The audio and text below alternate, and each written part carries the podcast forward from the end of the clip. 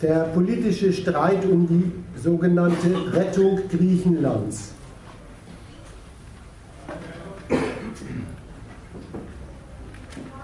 Um den soll es heute gehen. Ich trage dazu was vor, stelle es zur Diskussion. Immer gleich einsteigen in die Auseinandersetzung, wenn man Bedarf da hat.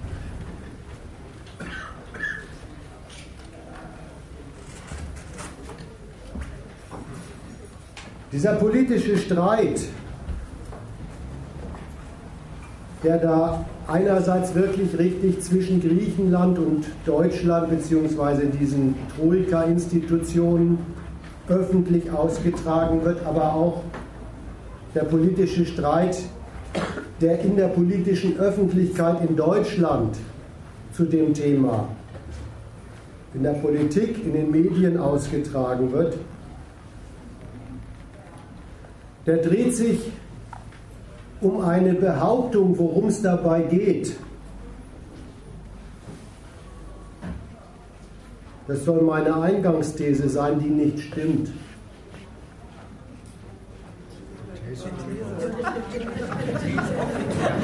Die These ist, dass die Behauptung nicht stimmt und jetzt kommt die Behauptung. Macht man manchmal so. Die Behauptung, die da nämlich umläuft, heißt, es gehe bei dieser Auseinandersetzung zwischen Griechenland und den europäischen Institutionen und insbesondere Deutschland um Rettung von Griechenland.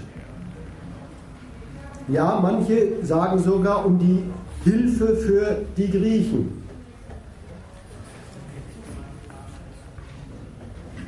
Die Kanzlerin zum Beispiel gibt es so vor, Europa wird auch weiterhin Solidarität für Griechenland wie auch andere besonders von der Krise betroffenen Länder zeigen. Jetzt kommt allerdings ein heikler Konditionalsatz, wenn diese Länder eigene Reform- und Sparanstrengungen unternehmen.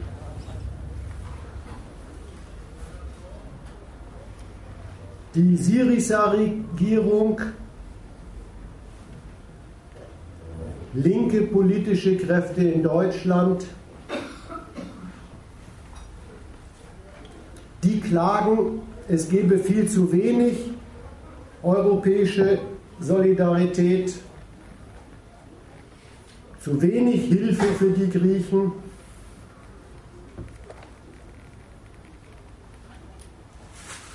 Die Wagenknecht sagt zum Beispiel, also das ist diese von der Linkspartei, die Linke von der Linkspartei, die griechische Bevölkerung hat sich bei den Wahlen für ein Ende der sozial und wirtschaftlich verheerenden Troika-Politik ausgesprochen. Mit der respektlosen Haltung gegenüber dieser demokratischen Entscheidung provoziert die Bundesregierung mutwillig den Grexit und jetzt auch eine interessante Fortsetzung auch bei denen.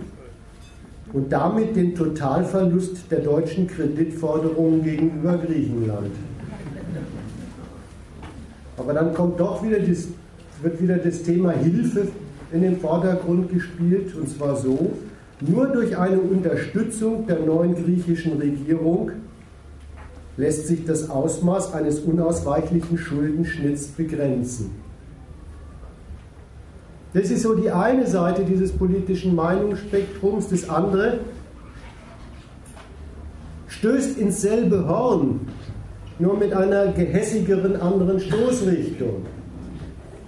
Nämlich, dass schon viel zu viel Hilfe an die Griechen geflossen sei und dass die die dafür ja wohl fälligen Gegenleistungen schuldig blieben. Ja, da sagt der Gabriel, eins geht nicht. Also der muss volksverbunden reden, deswegen kurz. Eins geht nicht. Wir können nicht in Griechenland die Dinge leichter machen und dafür die deutschen und europäischen Steuerzahler zahlen lassen. Die Bild-Zeitung hat eine Kampagne nach der anderen gemacht. Neulich hat sie mal eine Bilanz gezogen und gezeigt, dass sie schon seit 2010 nichts anderes schreibt. Und diese Kampagne entwirft eben immer dieses Bild vom deutschen Steuerzahler, der sich bis zum Geht nicht mehr mit Opfern und Hilfsleistungen für Griechenland aus dem Fenster hängt und jetzt mal die Schnauze voll hat, weil der Grieche nicht liefert. Übrigens alle quatschen in dieser Frage, die da an diesem politischen Streit sich beteiligen und alles immer schön um Hilfe drumherum bauen. Alle quatschen die Zuhörer und Leser als Steuerzahler an.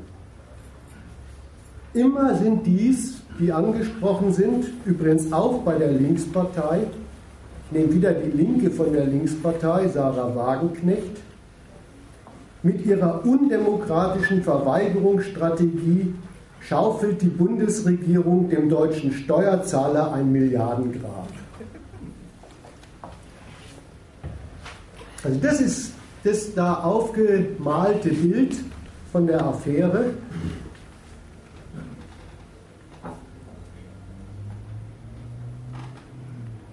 Der Steuerzahler,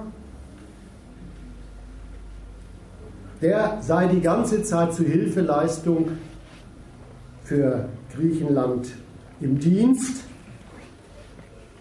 Dem sei aber, sagen die anderen, nicht mehr Hilfsbereitschaft zuzumuten, wenn eben Griechenland nicht liefert. Mal am, ich steige mal ein mit, mit diesem öffentlichen Bild.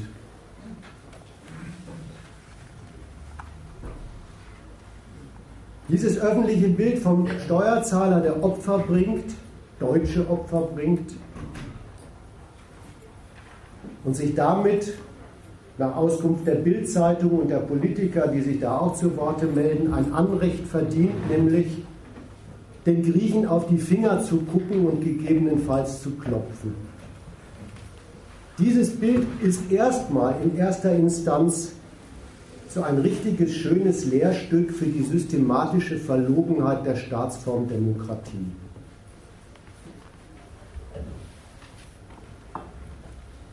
Übrigens komisch, den Leuten wird nicht schlecht, wenn ihnen so gekommen wird. Die erschrecken nicht, wenn ihnen Politiker und diese Springer-Zeitung auf die Schultern klopfen und sagen, schon wieder seit 2010 gut gemacht, Steuerzahler.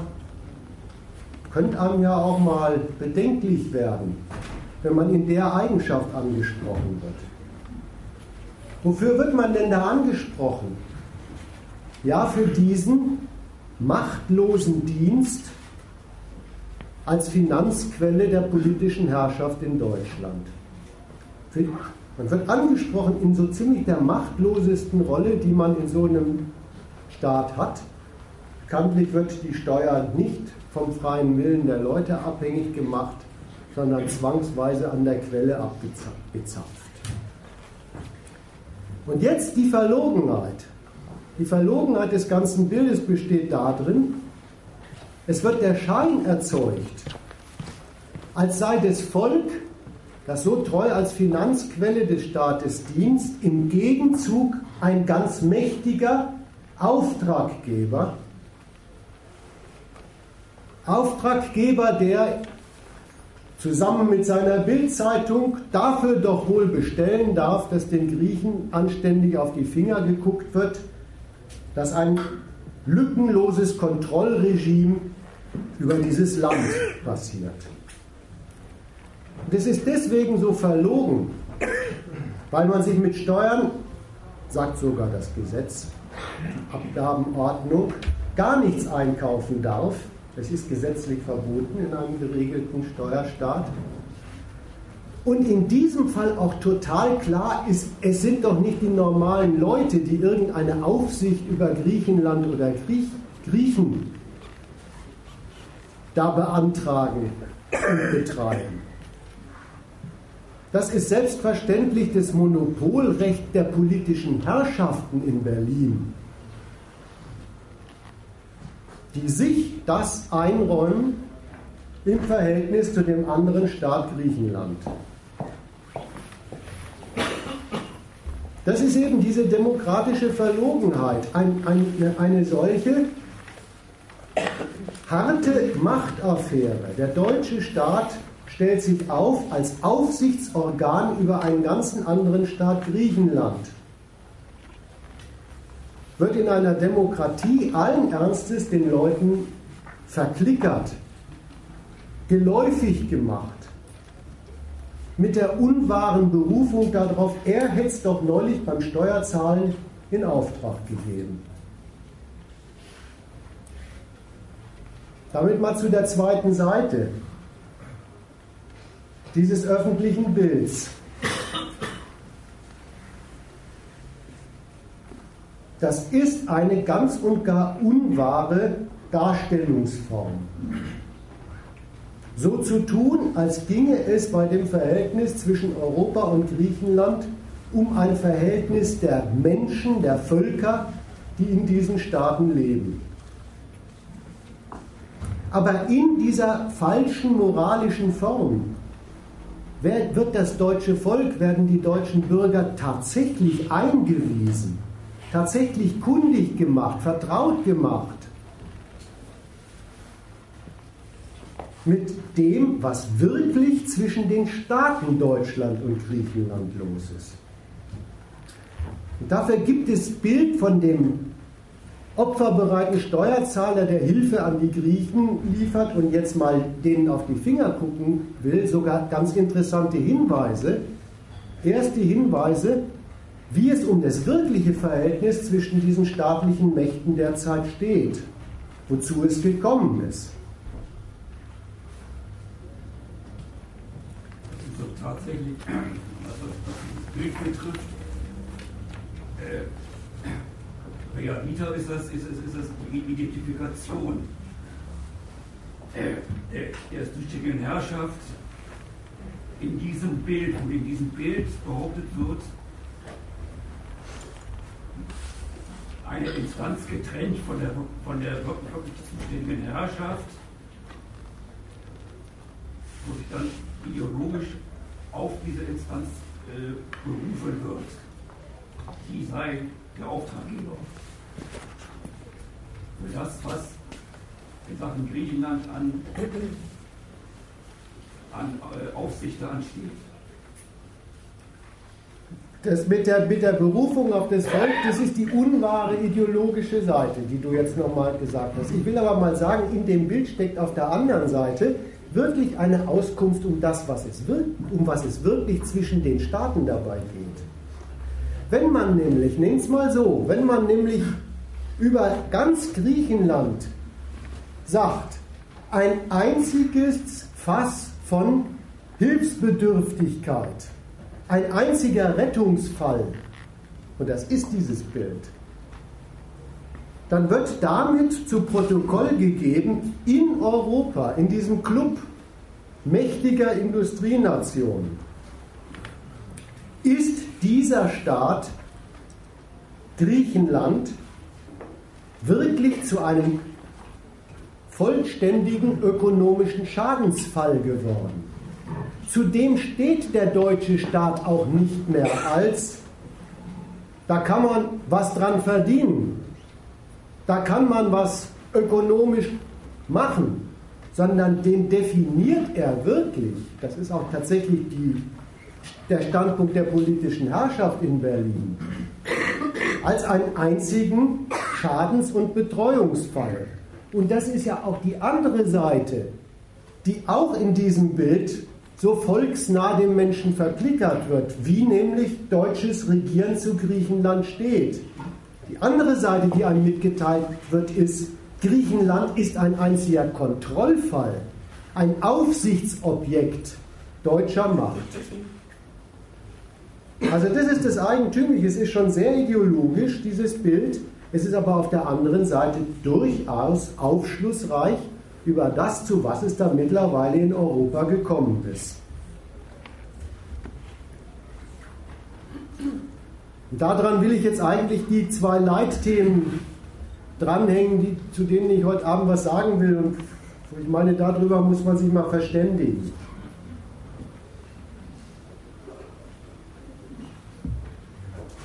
eine Leitthema ist, was ist denn der Grund für einen so gründlichen Ruin einer ganzen Nation wie Griechenland? Wie kommt es denn zu sowas, dass eine ganze Nation in dieser Euro-Gemeinschaft in den Zustand des Ruins gebracht wird? Also das wäre die Frage nach dem Grund der Lage. Das zweite Leitthema ist, wenn die deutschen Politiker und auch diese Troika-Politiker diesen Standpunkt zu Griechenland haben, das ist eigentlich kein Objekt des Lohnens, sondern ein Schadensfall. Was ist nun dann der Zweck ihrer Rettungsmaßnahmen? Wofür führen Sie denn dann überhaupt Aufsicht über Griechenland und bewilligen sogar neue Kredite? Das wäre das zweite Leitthema, der Zweck dieser Euro-Rettung und dieser Euro-Retter.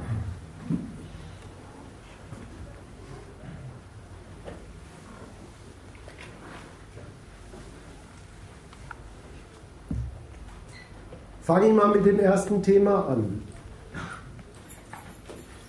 Informiert wird man ja.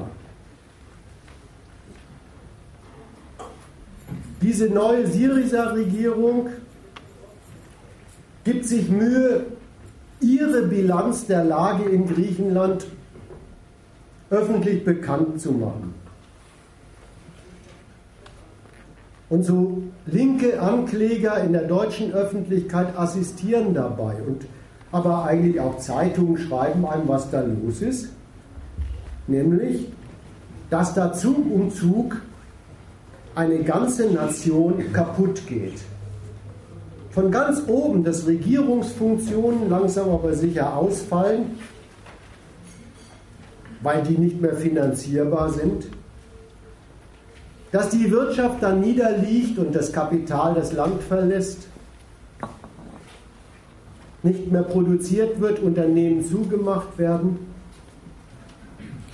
dass die Hälfte der Jugend mittlerweile arbeitslos ist, ein Drittel der Bevölkerung unter der offiziellen Armutsgrenze ist,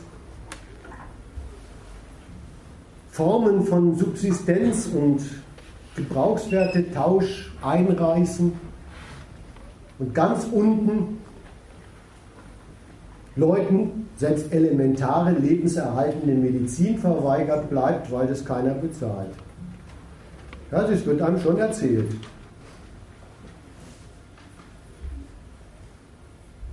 Und jetzt möchte ich mal einfach nur diese Bilanz vor Augen stellen und die Frage stellen, wenn sowas statt hat, handelt es sich da schon vom ersten Blick drauf, was da alles los ist? Um so etwas, wo man sagen könnte, ja, ja, da ist an der einen oder anderen Stelle Hilfe unterlassen worden, die dringend nötig gewesen wäre. Ist es überhaupt ein Fall von, das fehlt mal hier ein bisschen, das fehlt mal da ein bisschen? Wie es vielleicht sogar gut meinen Leute sich offenbar vorstellen, wenn sie in Deutschland appellieren, da müsste geholfen werden. Was ist denn, wenn da ganz was anderes vorliegt als überhaupt eine Situation von gutem oder schlechtem Willen? Ich will mal Folgendes vorspielen. Dieser dargestellte umfassende Schaden einer ganzen Nation zeigt, nichts anderes als ein System der lückenlosen kapitalistischen Abhängigkeit. Und zwar der Abhängigkeit einer modernen Nation vom Kredit. Das weiß man ja jetzt wieder, da gibt es dieses Stichwort Staatsbankrott und so weiter. Griechenland bekommt spätestens seit 2010 von den internationalen Märkten keinen Kredit mehr. Und was man jetzt an diesem Fall studiert ist, Und dieser Kredit, der regiert wirklich das Leben einer ganzen Nation, wo eben ein Staat wie Griechenland, so wie der Staat in Deutschland auch, die kapitalistische Bewirtschaftung des Landes haben will, wo Kapitalismus herrschen soll. Wo diese Raison herrschen soll, da gilt auch mit der Macht des Gesetzes. Da sollen eben freie Geldeigentümer nach ihren Kalkulationen, was sich für sie lohnt, wo sie lohnende Aussichten sehen, da sollen die wirklich entscheiden, was an Wirtschaft stattfindet oder nicht. Und das entscheiden die wirklich praktisch, nämlich, worein legen sie ihr Geld als Geldanleger, als Kreditgeber, wo an? Das ist dann tatsächlich, zweiter Schritt mal diese Abhängigkeit sich klar gemacht. Das ist dann der vorhandene oder nicht vorhandene Ausgangspunkt privater Unternehmenstätigkeit, die daran hängt, dass diese Unternehmen über Kredit als Investitionsmittel verfügen und jetzt ihrerseits eben die Frage entscheiden, so soll das sein in dieser Wirtschaftsordnung, was an wirtschaftlichen Aktivitäten ist, ist, Ihnen die Anlage Ihres Kapitals und wie viel davon wert? Zweite Stufe der Abhängigkeit. Dritte Stufe der Abhängigkeit ist, dann geht davon aber, von diesen Entscheidungen der Unternehmen aus, was es überhaupt an Einkommen im Lande gibt was die normalen Menschen verdienen können, wie viele von ihnen verdienen können, ist die abhängige Variable dieser Unternehmenstätigkeit des Investierens. Des Investierens für das Gewinnemachen des Unternehmens. Andere Einkommen gibt es so schnell nicht, außer Abhängigkeit in der vierten Instanz. Ja, von diesen, von der Gewinn bezogenen Investitionstätigkeit der Unternehmen und den davon gestifteten Einkommen hängt auch ab. Was in Form von Sozialtransfers umverteilt werden, äh, umverteilt wird durch den Staat, durch Versicherungen und dann auch noch mit Geld das abdeckt, was Leute brauchen, die es von ihrem Einkommen nicht bezahlen können aber von dem Gesetzgeber doch für sozial unbedingt für erforderlich gehalten wurde. Also Arbeitslosengelder und eben auch zum Beispiel das Bezahlen können von Gesundheitsrechnungen. Das liegt dort vor. Sogar der Haushalt der staatlichen Herrschaft selbst ist in diese Reihe der Abhängigkeit vom Kredit eingebaut, ist davon betroffen, wenn die internationalen Geldanleger, griechische genauso wie deutsche wie amerikanische, nicht den Befund haben, es lohnt sich in Griechenland Geld anzulegen. Das ist nämlich diese Abhängigkeit in, in der negativen Reihenfolge. Das ist dort passiert. Was solchen Geldanlegern des Kredits in ihrer Beurteilung der Lage an Nation vor Augen kommt, da lohnt es sich nicht. Da ist im Vergleich mit anderen möglichen Geldanlagen das Reinstecken von Kredit, von Geld für mich nicht lohnend. Ja, wo das Urteil zustande kommt, da geht dann auch wirtschaftlich nichts mehr. Das ist dann in zweiter Instanz der Einbruch der Unternehmenstätigkeit für Gewinn. Das ist der Ausfall von den dafür gezahlten Einkommen. Und das ist dann sogar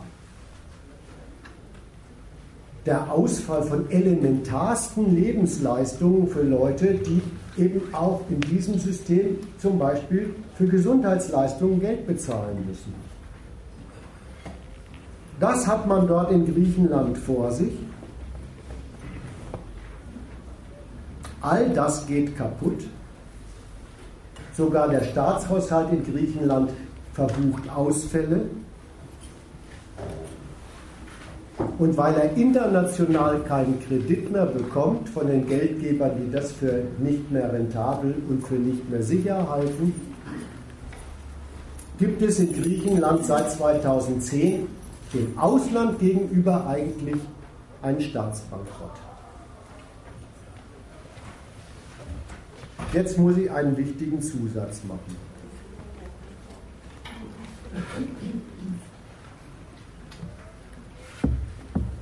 Griechenland ist Mitglied im Euro-Währungsverbund.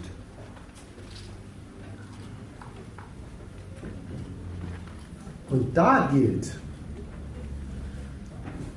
wenn ein Euro-Staat bei den internationalen Geldverleihern keinen Kredit mehr hat, nicht mehr bekommt, dann erlahmt in diesem Land nicht nur die Wirtschaftstätigkeit und wird der Staatshaushalt schlechter finanziert und er hat dem Ausland gegenüber Zahlungsprobleme, sondern ein Staat, der im Euro ist, hat dann allen Ernstes Zug um Zug im Innern seines Landes, in seinem Hoheitsgebiet und in seiner hoheitlichen Tätigkeit kein Geld. Er kommt Zug um Zug in die Situation, dass sein Haushalt nicht zahlen kann. Und das hat einen sehr institutionalisierten, durch den Euro institutionalisierten Grund.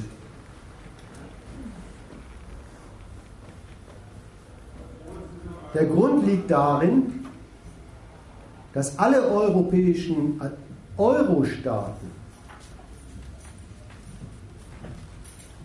die Geldhoheit, wo der Staat der Ausgangspunkt der Geldschöpfung, der Auftraggeber der nationalen Zentralbank ist,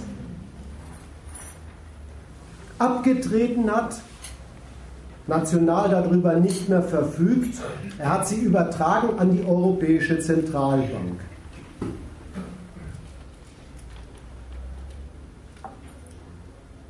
Unter diesem Euro-Regime gilt das Verbot, dass sich eine Nation, eine Regierung einer Nation, wenn sie es für erforderlich hält, bei ihrer nationalen Zentralbank einfach das nötige Geld fürs Regieren beschaffen kann. Die Europäische Zentralbank ist die einzige Instanz, die Geld schöpfen und in Umlauf setzen darf im ganzen Euroland. Und zwar nach der Maßgabe, was ist gut für das kapitalistische Geschäft im ganzen Euroland, aber nicht nach der Maßgabe, das ist nach den Statuten dieser Währung ausdrücklich verboten. Was halten nationale Regierungen für ihr Regieren und für ihr Land für das erforderliche Geld, das sie haben müssen.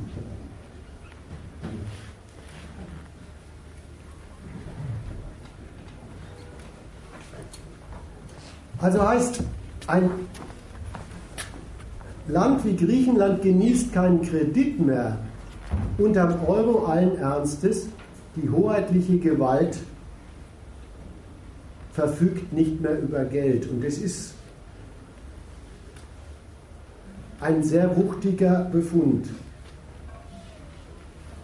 Deswegen ein sehr wuchtiger Befund, weil Geld für moderne kapitalistische Staaten das Regierungsmittel ist.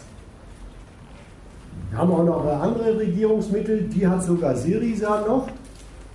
Ja, die können auch Gesetze machen und äh, den Untertanen vorschreiben, wo es lang geht und dafür haben sie auch Gewalt. Aber nach der materiellen Seite schon der Durchsetzung auch von sowas ist in einem Kapitalismus für eine hoheitliche Gewalt das Geld das Regierungsmittel. Der schafft sich seine Behördenbüttel an, die auf die Durchsetzung der Gesetze dringen, der bezahlt die. Und in Griechenland ist mittlerweile allen Ernstes der Zustand erreicht, dass die Regierung in Not ist, ihre Staatsbeamten zu bezahlen. Das ist jetzt die Besonderheit. Ja. Deshalb wollte ich nochmal eben das, was ich zuerst gesagt habe, dass, äh, dass das internationale Finanzkapital äh, überfunden hat, dass Griechenland beziehungsweise das, was, was da an Nationalökonomie stattgefunden hat, irgendwann für, untauglich gefunden, wurde, an, an, den Ansprüchen, gemessen an den Ansprüchen dieses, Finanzkapitals. Und das, meine, diese Härte muss man erstmal meines Erachtens festhalten, dass, dass daran äh, der, der, der, der Fallout einer ganzen Nationalökonomie an diesen Erreichungskriterien des Finanzkapitals vollstreckt worden ist. Ja, da gibt es jetzt, ich versuche die Kombination des Arguments, was du sagst, nochmal mit dem Eurospezifischen in einem Satz. Da liegt Folgendes vor. Weil der Kapitalismus in Griechenland den Kredit bei den internationalen Finanzgebern verloren hat. Das ist das, was du sagst. Hat, und das ist jetzt die Euro-Spezifik, hat auch die politische Gewalt, die Regierung, ihren Zugriff auf Geld verloren. Das ist, liegt dort vor. Hm? Wer ist das internationale Finanzgeber? Was muss darauf hm? Was muss ich mir darunter vorstellen? Wer, soll das sein? Internationale Finanzmarkt, internationale Finanzgeber? Keine Ahnung. Meine zweite, meine zweite Frage ist, ich weiß nicht, ob das stimmt, äh, sozusagen, oder. Kannst du ein bisschen lauter reden? Also du sagst, der Grund, du willst ja den Grund haben, den Grund, den will ich auch haben, den Grund für die Staatsschuldenkrise da, den Grund für diese Krise, was du vorher angefangen hast, den Grund für den ganzen Crash. Und da sage ich, der Grund ist, dass sie irgendwann beschlossen haben, oder dass diese Kreditgeber, wo ich nicht weiß, wer das ist, irgendwann beschlossen haben, die kriegen kein Geld mehr. Mhm. Genau, das äh, bezweifle ich, weil äh, dass die das irgendwann vollstreckt haben, das Urteil, okay, wir geben euch kein Geld mehr, das stimmt. Insofern ist das quasi das Vollstrecken des, des Urteils, ihr kriegt kein Geld mehr von uns. Ein weiteres Geld. Ein weiteres Geld mehr. Aber ist das jetzt der Grund? Die selbst haben doch, also ich, frage mich, ob der Grund nicht ganz anderer ist. Der Grund, warum die zu so einem Urteil kommen, ist doch, dass die sagen, das lohnt sich nicht mehr. Warum lohnt sich das mehr? Naja, wir glauben nicht, dass, wir, dass, dass, dass da sozusagen noch ein Geschäft zu machen ist. Das ist also der Grund. Der Grund ist, da kann man kein Geschäft mehr machen. Und dann wird das quasi vollstreckt, okay, ich kriege kein Geld mehr. Mich stört sozusagen diese Formulierung, die kommt irgendwie, die stört die Formulierung, äh, der, Grund, der Grund sei äh, der Beschluss, ich kriege kein Geld mehr. Nee, das ist der Beschluss, aber das ist doch nicht der Grund. Der Grund ist, da ist kein Geschäft war. Der Grund besteht darin, dass man sich im Euroverbund relativ geringen Zinsen in Griechenland viel zu hoch verschulden konnte und dass die Gläubiger dieses Ausfallrisiko viel zu lange haben schleifen lassen und weil sie gedacht haben, im Zweifelsfall würde Griechenland doch ausgeschaut. Bis zu gewissen Grad ist das ja auch geschehen, aber irgendwann muss das durch die Reißleine gezogen werden. Und deshalb sagen natürlich die Gläubiger, es gibt doch keine, nicht nur keine Zinsen mehr, sondern auch Geld, was wir weiter einstecken werden, den wir sehen. So einfach ist die Quote. Wer sind die internationalen Kreditgeber? Ist auch ganz einfach. In der Regel sind das Banken und Versicherungen. Lebensversicherung. Also die Frage geht wirklich leicht zu beantworten. Das ist so. Das sind die, das sind die das sind die Banken, das sind die Versicherungen, das sind sonstige äh, Geschäftssubjekte, deren Geschäft darin besteht, damit zu verdienen, dass sie die Macht des Geldes in Form von irgendwelchen Kreditformen, an welche die Geld brauchen, vergeben. Das ist mittlerweile global befreit, deswegen habe ich das international genannt. Das kann man nämlich in dieser schönen modernen kapitalistischen Welt von jedem Finanzstandort gegenüber jedem geschäftsfähigen Finanzsubjekt irgendwo auf der Welt betreiben. Man muss natürlich ein solches sein. Also kommt da wahrscheinlich nicht in diese Klasse. Zu dem anderen, wo du nachbohrst, da will ich mich schon noch hinarbeiten. Da hast du ja recht, dass ich da bislang eigentlich nur gesagt habe, an der Beurteilung lohnt sich die Geldanlage in so einer Wirtschaft, entscheidet sich das. das war, ich habe also ein bisschen mehr gesagt, als die entscheiden das. Aber du hast recht, bislang steht da lohnt. Und da wollte ich auch noch ein kleines bisschen was sagen. Der, ich wollte erstmal folgende Zusammenfassung machen, weil, weil es eben diese, diese Kombination ist. Diese griechische Notlage, die man da vorgeführt wird, die hat also so betrachtet einen doppelten Grund. Es ist die Euroordnung und das geht jetzt ein bisschen weiter in die Richtung, wo du nachbohrst. Das ist ein, da ist die Frage, wie kam das zustande? Konkurrenzergebnis, das da heißt, Griechenland ist keine Wachstumssphäre mehr, sondern eine einzige Krise. Ich, ich muss, weil ich das nachher auch nochmal brauche, noch schnell was zu dieser Euro-Ordnung sagen. Ich will nämlich sagen, was ist eigentlich deren politökonomische Begründung oder Logik? Worum geht es dabei? Was ist denn da eigentlich eingerichtet zwischen diesen Euro-Staaten und dieser EZB gegenüber? Da ist was Bemerkenswertes eingerichtet, ein Angebot für die Euro-Staaten mit einem wuchtigen Preis. Das Angebot heißt, die Nationen, die zu den Euro-Staaten gehören, die haben im Euro ein auf ganz Europa sich beziehendes Geld zur Verfügung. Und darauf können sie sich überhaupt verschulden an den internationalen Finanzmärkten. Vollkommener Unsinn, was du da erzählst. Der Euro war ursprünglich dazu da, um Wechselkursschwankungen zwischen den einzelnen Währungen auszugleichen und Güter und Dienstleistungen in ganz Europa vergleichbar zu machen.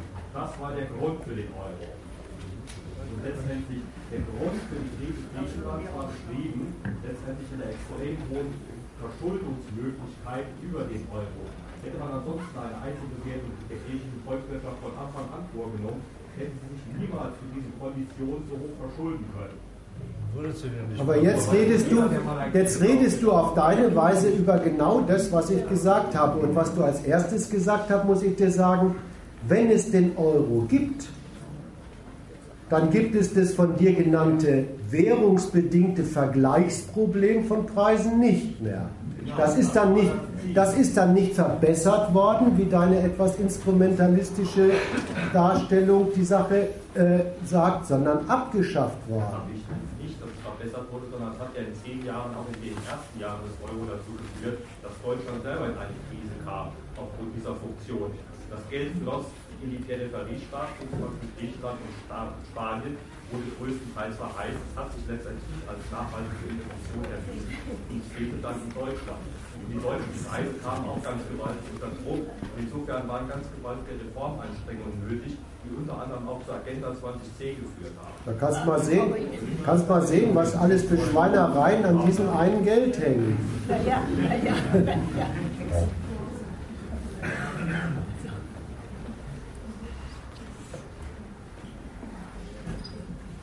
Also, ich komme gleich auf die Art und Weise, wie du das siehst, zu sprechen, weil der Stoff aber ein bisschen so seine Tücken hat.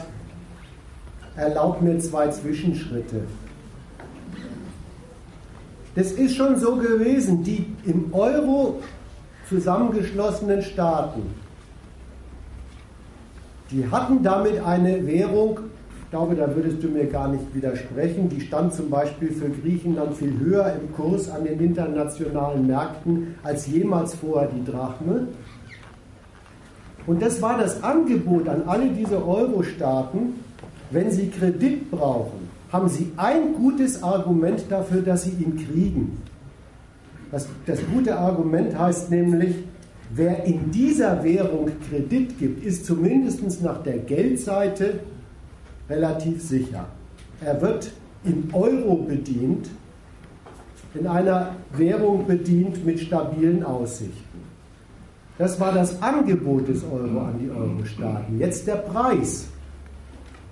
Der Preis war die unhintergehbare Festlegung eines jeden Euro-Staates bei seinem Regieren darauf beschränkt zu sein, was ihm gelingt, an Geld aus einem dann tatsächlich in der Nation zustande kommenden Wachstum auf dem Weg der Steuer zu ziehen. Und was ihm gelingt, mit den Wachstumsaussichten der Nation als Argument an Kredit zu mobilisieren für den eigenen Haushalt. Darauf haben die sich verpflichtet und beschränkt. Das Verbot war, der Staat beschafft sich für sein Regieren bei seiner nationalen Bank Geld und verfügt damit über Geld auch in Lagen, wo es mit dem Wachstum nicht so gut läuft. Kann also aus politischer Geldfreiheit heraus das nationale Wirtschaftsleben wieder neu ankurbeln. Das ist dort die Festlegung, soll nicht sein.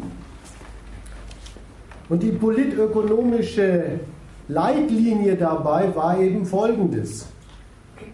Die, die den Euro in die Welt gesetzt haben, maßgeblich die deutsche Regierung, die wollte so etwas einrichten wie die Souveräne im Euroraum sollen dazu gezwungen sein.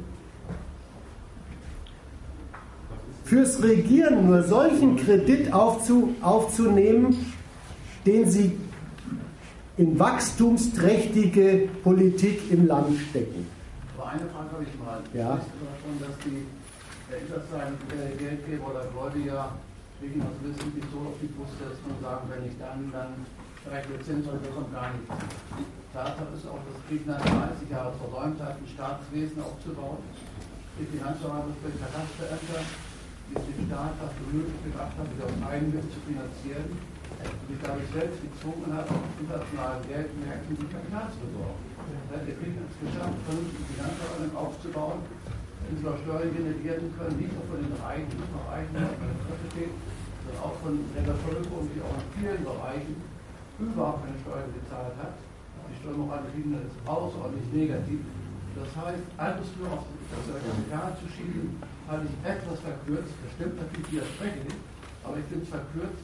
Die Hauptursache, dass Griechenland die Scheiße reingeraten ist, ist sicherlich der Euro, aber es hat auch sehr viel damit zu tun, dass die folgende Regierung, die PASAK, die Neo-Demokratie, es nicht geschafft haben, beziehungsweise die Oligarchen, die es selbst gewählt haben, es nicht geschafft haben, ein Staatswesen aufzubauen, das Griechenland nicht gezwungen war, sich permanent für alle Institutionen Geld von internationalen Gläubigern geben lassen zu müssen. spiel mal, spiel mal einfach probehalber den Gedanken durch, ob das nicht vielleicht eine Beurteilung der Lage in Griechenland vom jetzigen Standpunkt aus rückwärts ist. Jetzt, wo der, der griechischen Regierung beim Bezahlen der Schulden an den Internationalen Währungsfonds, ja sogar von ihren eigenen Finanzbeamten, das Geld ausgeht, kommen solche Experten daher und setzen die rückblickende Schlaumeierei in die Welt. Warum hat sich nicht Griechenland frühzeitig bei seinen Reichen mit schärferen Grundsteuereinrichtungen und mehr Finanzbeamten mehr Steuern besorgt? Das ist, das ist ganz was Eigenartiges, was da gesagt wird. Ich habe gestern mal wieder meine Ekel-Lieblingszeitung, die FAZ, aufgeschlagen. Das ist nicht falsch. Auch wenn es rückblickend betrachtet wird, das ist doch deswegen nicht falsch. Ja, ich will dir mal äh, folgenden Tipp geben. Ich schlage gestern meine blöde Zeitung auf. Alle Arbeitgeberpräsidenten Deutschlands im Verbund pro soziale Marktwirtschaft machen so eine Anzeige in der Zeitung und verlangen Steuersenkung. Ist dir das nicht geläufig? Das ist zu den, das ist zu den, das ist zu den ersten Angeboten an wachstumsträchtige kapitalistische Unternehmenstätigkeit gehört, denen zu versprechen, man würde ihn nicht mit kleinlichen Katasterregeln ins Geschäft reinregieren. Man würde sie nicht steuerlich so belasten, dass das zarte Pflänzlein Wachstum verwelkt und das scheue Reh sich schon wieder auf die Flucht macht. Das, das, das ist ganz eigentümlich. Übrigens dieselben ökonomischen Experten, die jetzt schimpfen, Griechenland hätte nie eine anständige, ein anständiges Steuerwesen äh, aufgebaut. Es sind dieselben Vögel, die noch vor einem halben Jahr als Reformmaßnahmen in die, in die Welt geblasen haben, man muss die Unternehmen von Vorschriften, von Steuern, von Bürokratie, von Behörden, von Staatslasten befreien.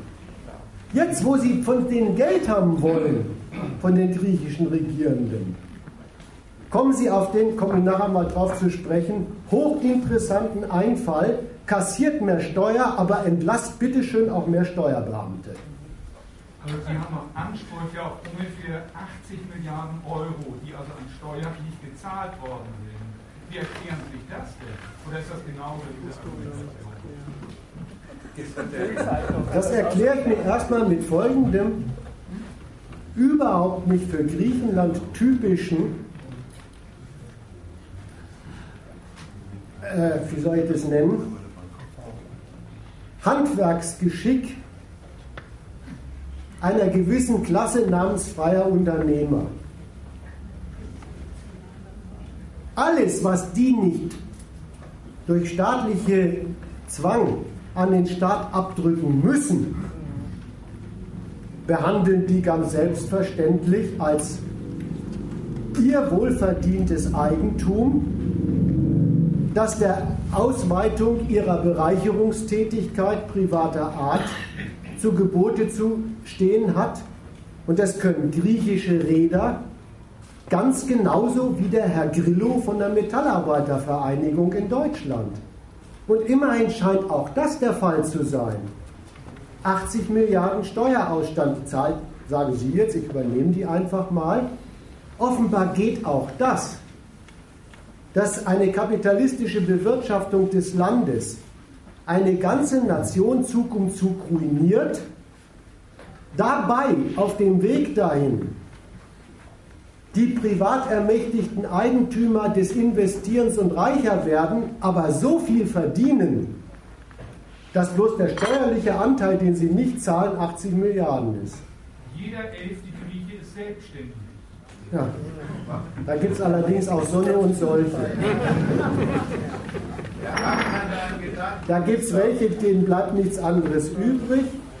Und die anderen, das sind die Selbstständigen, die sind deswegen selbstständig, weil sie andere für sich arbeiten lassen. Man kann ja Einnahmen und Ausgabenseite nicht voneinander trennen. Wie erklärst du dir das eigentlich? Griechenland hat ungefähr eine EU-Strukturhilfe, wenn ich das richtig im Bild bin, 140 Milliarden seit EU-Beitritt bekommen. Mhm. Von Gläubigern ungefähr 300 350 Milliarden äh, letztendlich dieses Haftungsrisiko, was über den Rettungsfonds übernommen wurde, ungefähr 280 Milliarden für Griechenland, weil 25 Milliarden tatsächlich äh, Haushaltshilfen waren der Rest ist an private Gläubiger, sprich Banken und Versicherungen. So, man kann doch wohl, wenn ich vorher keine Steuern eintreibe, und ich will diesen Staatsapparat, der vollkommen ineffizient ist, unterhalten, denn ich habe keine Steuern eingetrieben, da muss ich mir Geld leihen letztendlich durch den Euro-Verbund im totalen Chaos gelandet, weil ansonsten hätte ihnen niemand in der Höhe zu den Konditionen Geld gegeben. Das eine lässt sich vom anderen nicht trennen. Und anders als in anderen Ländern, wie zum Beispiel äh, Irland, dort gab es in der Tat eine Bankenkrise, die den Staat und die Staatsverschuldung gewaltig hochgetrieben hat, es in Griechenland eine knallharte Verschuldungskrise aufgrund einer kleptokratischen Elite. Zu dieser kleptokratischen Elite gehört auch dein Freund Varoufakis, der nämlich schon als Jugendlicher, dieser gesehen, im Schlepptau von äh, Herrn Papandreou umgereist ist, Andreas Papandreou, den ehemaligen charismatischen Ministerpräsidenten von Griechenland. Genau das sind die Leute, die Scheiße gebaut haben und die weiterhin Scheiße bauen werden. So einfach ist das. Wie erklärt ihr euch denn, oder dir, dass sie trotz dieser inkriminierten Zustände, die ja äh, du sagtest, erst seit gestern ähm, zustande gekommen sind, eben auch das Geld gekriegt haben. Offensichtlich waren doch früher diese Zustände zumindest nicht schwörend für den Gedanken, ja, da lohnt sich tatsächlich eine griechische Staatsanleihe zu kaufen, in der Hoffnung oder in der Annahme äh, auf griechisches Wachstum, was den Zins bedient. Wenn das so wäre, wie du sagst, dass, dass das eine objektive Einschätzung ist, ja, aus diesem Staat kann nichts werden. Wie sind denn diese Schuldenberge überhaupt zustande gekommen? Das ist ganz einfach, weil man nämlich davon ausging, dass es uns eine No-Pay-Out-Klausel im Maastricht-Vertrag gab, die Europäische Union, sprich also insbesondere natürlich der Euro-Staat im Zweifelsfall doch eintreten. Und da hat man sich dann wohl errechnet. Wer ist denn Mann deiner Vorstellung? Die Gläubiger gehen davon aus nicht so weit befrieden. Also haben Sie gut mit der Kreditvergabe an Griechenland bis gestern verdient. Dann ist wohl deine Zusammenfassung, dass der ganze sie nämlich ja einen ganz gewaltigen Teilausfall hatten von roundabout über 100 Milliarden. Sie haben sich das natürlich anders vorgestellt, aber das Spiel ist nur schief gegangen. Deshalb gibt es nichts mehr. Und deshalb, wenn die Griechen doch so stolz sind, dann lass sie doch endlich austreten. Man soll doch internationalen Finanzmärkten ihren Stolz vorführen und soll sagen, jawohl, wir leider von euch, von euch Kohle und dann werden wir doch so, wie das Spiel weitergeht. So ganz einfach.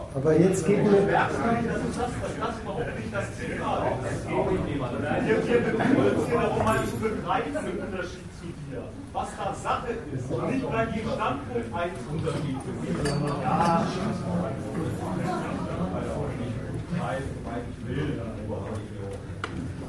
Nicht vielleicht muss man noch mal das Argument, was vom Referenten äh, als erstes gesagt worden ist, als dieser Einwand kam, naja, das weiß man ja auch aus der Presse, die treiben ja immer ihre Steuern nicht ein.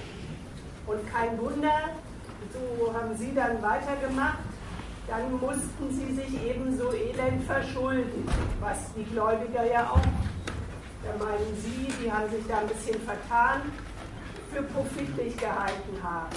So, ich glaube, das Argument ist noch nicht richtig angekommen, dass man dieses vom Standpunkt des Staates, wo immer jetzt der Hinweis kommt, na das können sie nicht gut, die Griechenstaat machen, dass da das Steuern eintreiben bei denen, die Kapital investieren, immer die zwei Seiten hat. Man kann sagen, Klar, der Staat hat eine Einnahme, wenn ich bei denen äh, was abkassiere von dem, was die an Erträgen haben. Er nimmt genauso, und das wird von hiesigen VWLern immer empfohlen, den Standpunkt ein, ja, wenn man denen so viel wegnimmt, dann investieren die ja nicht so viel und dann gibt es kein Wachstum.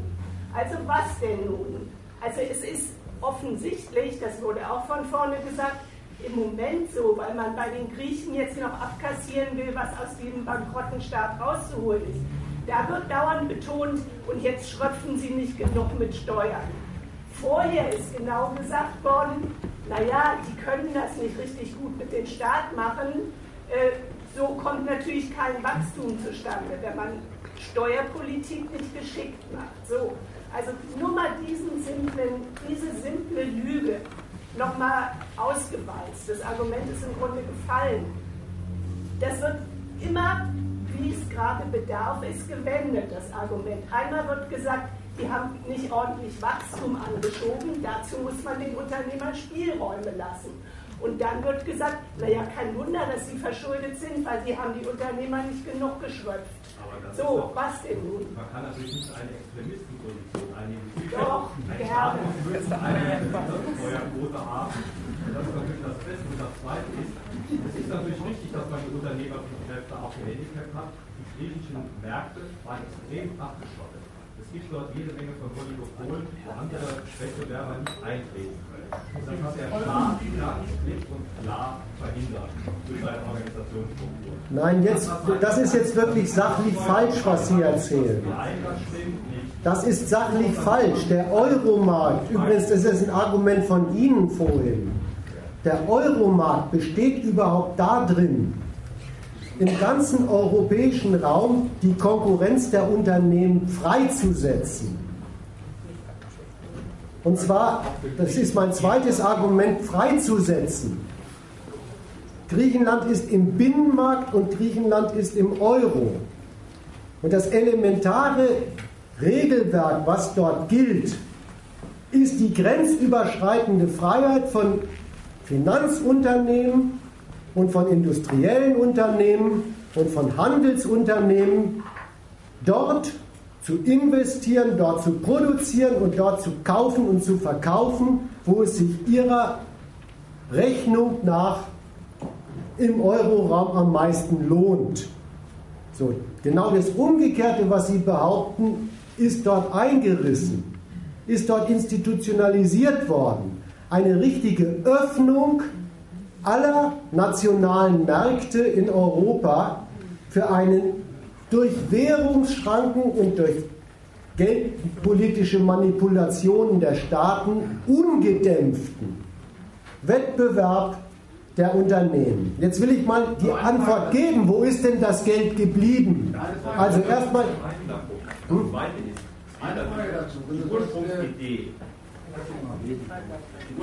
Lass ihn mal hier reden. Ich habe eine Frage, erste Frage. Ja. Du sagst, durch den Euro wurden die Märkte geöffnet und die Konkurrenz wurde stattgefunden. Ja. in der Republik.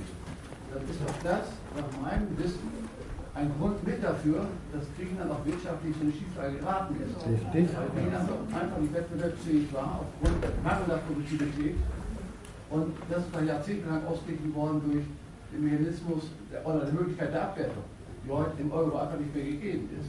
Das heißt, auf diesen Aspekt, den wir von dir ganz gerne mal erörtert haben, wie Griechenland eigentlich aus der Krise rauskommen soll, oder könnte in diesem Euromarkt, und das Wort Exit, Exit gefallen, wenn Griechenland keine Chance hat, wirtschaftlich innerhalb der Eurozone sich zu halten.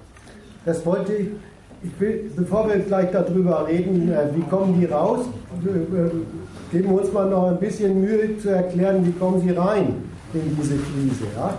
Und das ist das zweite Argument. Die, das, das gehört nämlich auch zur Euroordnung dazu. Und da rein sind übrigens die Milliarden Fördergelder einerseits und andererseits die Kredite geflossen.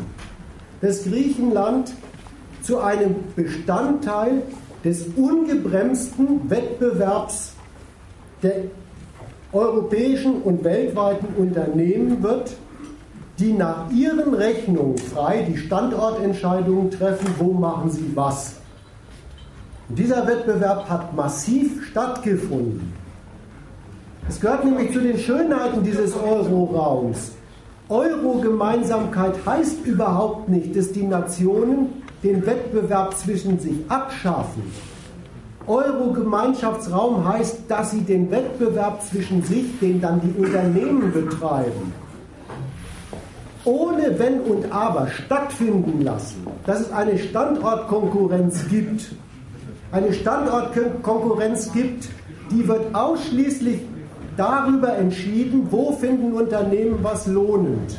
Da hat Griechenland investiert, das Wir haben nie da rein investiert, dass Leute sich ein flottes Leben machen können. Aber Straßen haben sie gebaut, lauter so ein Zeugs haben sie gemacht, haben da rein äh, investiert, diesen, diese Schulden reingesteckt, dass Griechenland eine attraktive Anlagesphäre für europäische, überhaupt für Kapitalisten aller Länder wird. Und das sind sie geworden. Und jetzt passiert was. In diesem Standortwettbewerb ist damit, ich tue dort etwas, noch lange nicht entschieden, wo sich das lohnt. Griechenland ist nämlich kapitalistisch erschlossen worden. Das ist nicht mehr das Land der, der kleinen Olivenbauern und so weiter. Das ist kapitalistisch erschlossen worden. Es ist ein gewaltiges Geschäft gemacht worden mit Griechenland. Und die Geschäftsergebnisse sind allerdings, und das ist gar kein Wunder, sondern so geht Konkurrenz, eben nicht auf dem Standort Griechenland angefallen, sondern zum Beispiel in den gewaltigen Positivbilanzen deutscher Unternehmen. Die haben schon bei der Erschließung des Landes für Kapitalismus ordentlich verdient. Wer bauten die Straßen, wer bauten die Flughäfen, wer bauten die neuen Schnellbahnstrecken? Ja, da gibt es einschlägige Bekannte, Hoch, Tief, Bilfinger und Co. und so weiter. In deren Geschäftsbilanzen und dadurch auf dem Standort Deutschland vielleicht auch Österreich.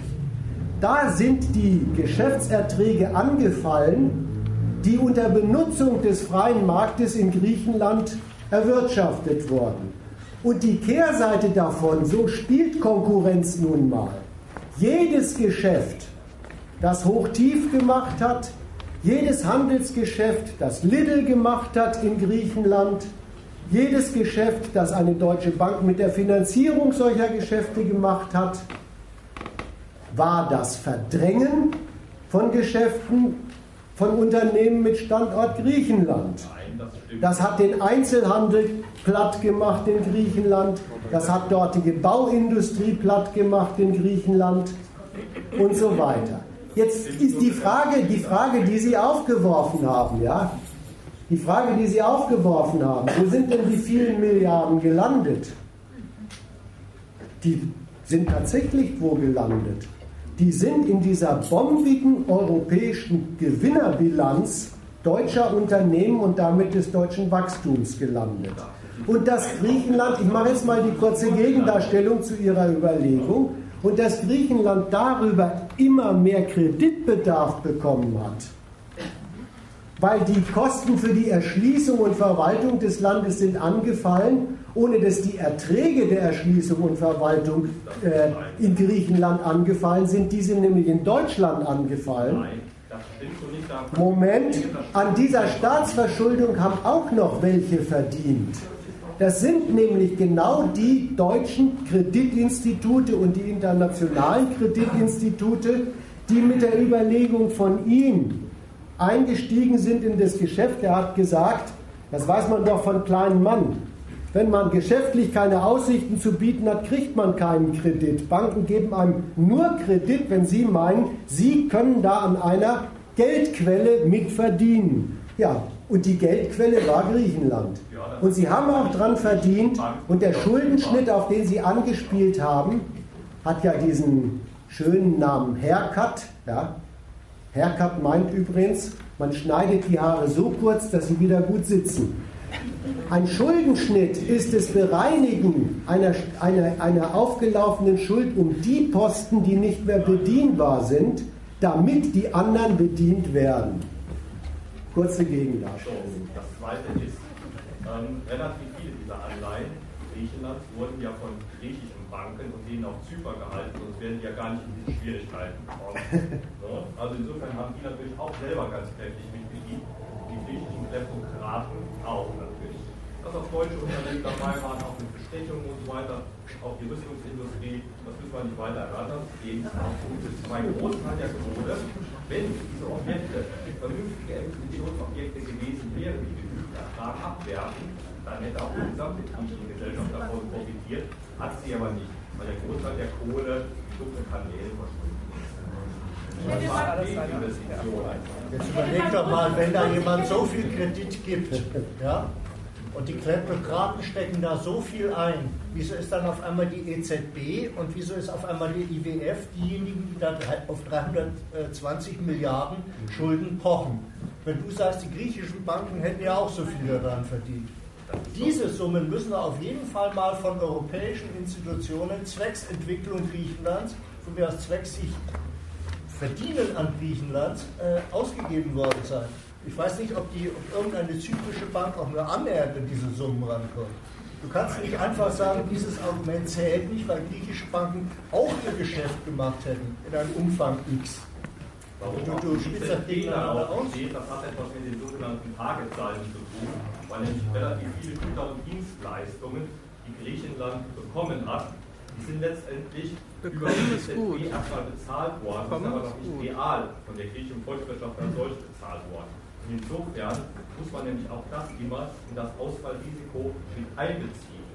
Und letztendlich im Grunde genommen ist folgender Paradoxon über die extremen Handelsbilanzüberschüsse Deutschlands entstanden. Das ist auch ein interessanter Aspekt, dass nämlich sozusagen die deutsche Wirtschaft ihren eigenen Exportüberschuss selber finanziert. Das ist ein wahnsinnig äußerst gefährlich. Immerhin gibt es ihn jetzt wenigstens, immerhin gibt es ihn jetzt wenigstens und wird von Ihnen nicht mehr bestritten. Jetzt gibt es also immerhin diesen deutschen Exportüberschuss und der steht eben, der steht eben für folgendes Ergebnis. Das Ergebnis heißt, wenn alle Euro-Staaten sich verschulden, da hat übrigens Deutschland in der Summe ein Vielfaches an Verschuldung gegenüber Griechenland. Da kommt Griechenland mehr so in der, in der Größenordnung eines deutschen Bundeslandes vor. Ein viel, ja, ich habe aber in der Summe gesagt und nicht im Prozent. So, wenn, wenn, wenn alle Euro-Staaten sich dafür verschulden, um ihren Kapitalismus auf Wachstum zu trimmen, und dann kommt es zu der Konkurrenz der Unternehmen um dieses Wachstum. Und dann stellt sich ein Konkurrenzergebnis ein, die Erträge dieses Wachstums fallen bei den einen Staaten, Deutschland, Frankreich und so weiter, in deren Unternehmen und Banken an. Und die Vorfinanzierung bleibt bei einem anderen Staat stehen, bei dem es nicht zu nationalem Wachstum, sondern zu Dekapitalisierung, Deindustrialisierung und Arbeitslosigkeit dabei wird. Dann hat man folgendes Ergebnis. Die Schulden Deutschlands lohnen sich in, für dieses Land, nicht für unser eins, aber für dieses Land, lohnen sich dahingehend, dass dadurch tatsächlich ein vergrößertes Wachstum des kapitalistischen Geschäfts in allen Branchen zustande kommt, während auf der anderen Seite bei einem Staat wie Griechenland nur noch eins wächst. Und das sind die Schulden. Und dann kommt, Moment, ein, eine Schlussfolgerung. Dann kommt, wenn das Ergebnis der Konkurrenz eingetreten ist, dann kommen so kluge Leute daher und sagen nicht etwa, tja, so geht Konkurrenz, sondern sagen von hinten herein, hätten die Griechen doch erst gar nicht von Anfang an so viele Schulden gemacht, um damit über ihre Verhältnisse zu leben. Also jetzt, wo, wo klar ist, die Schulden haben sich für Griechenland nicht gelohnt, kommen die Schlauberger daher und drehen alles auf den Kopf und erklären das Schuldenmachen für den Ausgangspunkt, dass sie sich nicht lohnen. Dabei ist es umgekehrt. Das hm? Mir fällt ein bisschen eine rote Frage jetzt rein, weil eigentlich Sport heute Abend. Die rote Frage hat er jetzt gestört. ja, ich bin ja halbwegs. Der Beste. Es geht noch, ich bin in Punkt 1.3, keine Sorge. das war der Neuland. Ich habe heute mit der roten Frage gekriegt. Ich meine, was du steht über internationale Konkurrenz, Wettbewerbsfähigkeit, ich meine, das haben wir so als Kapitalismus ist. Dass beim Kapitalismus Länder und Völker zerstört werden, dass Natur zerstört wird Länder, die wirtschaftlich nicht so stark sind, zum Beispiel in Europa, wie Deutschland, dass die darunter leiden, dass die hohe Arbeitslosigkeiten haben, dass Industrien in anderen Ländern zerstört werden, aufgrund der internationalen Wettbewerbsfähigkeit, das ist doch die Grundlage einer jeden Kapitalismuskritik, Kapitalismusdebatte. Und das ist mir heute auch so ein bisschen im Vordergrund stehen, reden wir über internationalen Wettbewerb und sagen die armen Griechen, dann sage ich, die armen Afrikaner, die vom Kapitalismus die Küste leer gefischt bekommen, dann sage ich, die Länder der dritten Welt, die Kapitalismus ausgebeutet werden, das geht nicht mehr. Dann sage ich, der Kapitalismus, der in Europa Länder und Menschen innen stürzt, das ist das Thema. Heute Abend Kapitalismus zerstört Länder, Menschen, Natur und Ressourcen. Das ist doch evident, das weiß doch jeder hier im Saal. Fast jeder. Muss da runterfahren und diskutieren wird. Also so, so allgemein und so weit habe ich meinen Vortrag nicht angelegt. Könnte ich auch. Nein, ja. aber Jetzt habe ich, aber nein, ich will wirklich mal sagen, auf was ich als, als wirklich einen Ausschnitt davon, auf, auf einen engeren Befund will ich erstmal hinaus. Und der, der Befund, auf den ich hinaus will, der gehört zu diesem Thema der Streit um die sogenannte Rettung Griechenlands, was man da über die Verhältnisse von Kredit, Geld und Macht in Europa rauskriegt. Da komme ich jetzt zu einem engeren Befund. Dieses Konkurrenzergebnis im Euro, das ich gesagt habe, und damit mache ich dann auch meinen ersten Teil erstmal zu,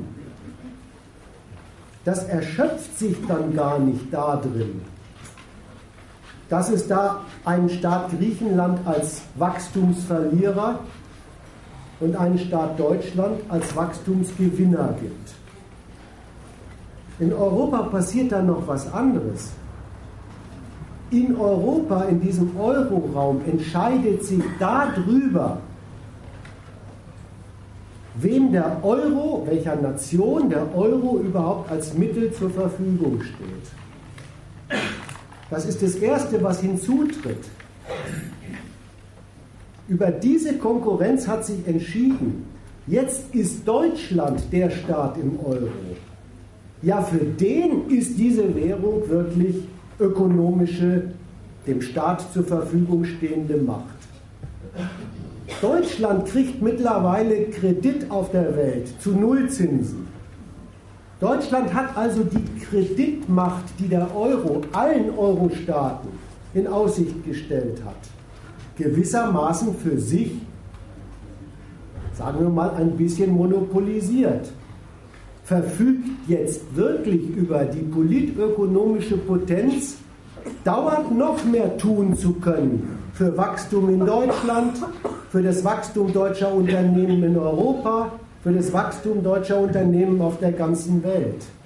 Und die Kehrseite dieser, dieser wirklich zu einer Entscheidung geführten Frage, wem steht der Euro überhaupt zur Verfügung, ist dieses Griechenland.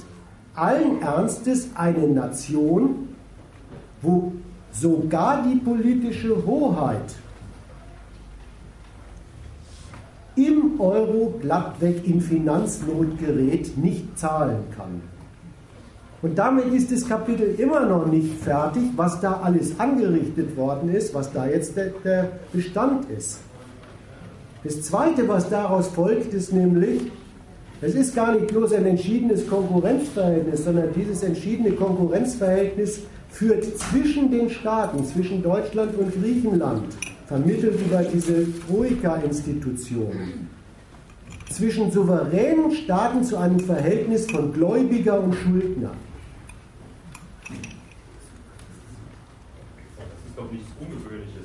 Japan und China sind die Gläubiger der Vereinigten Staaten in erheblichem Umfang.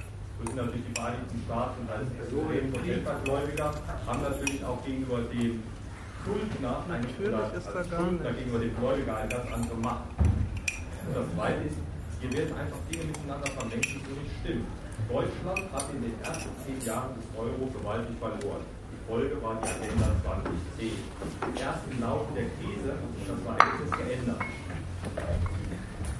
Also eine Folge, eine Folge war die Agenda 2010 nicht, sondern eine mit, mit gewaltiger politischer Macht durchgesetzte Verarmung der Leute, die auf Lohnarbeit angewiesen sind. Und damit wurden sie, damit wurden sie in der Tat zu der Manövriermasse eines solchen Konkurrenzkampfes der deutschen Kapitale in Europa gemacht, deren Ergebnis man jetzt vorliegen hat.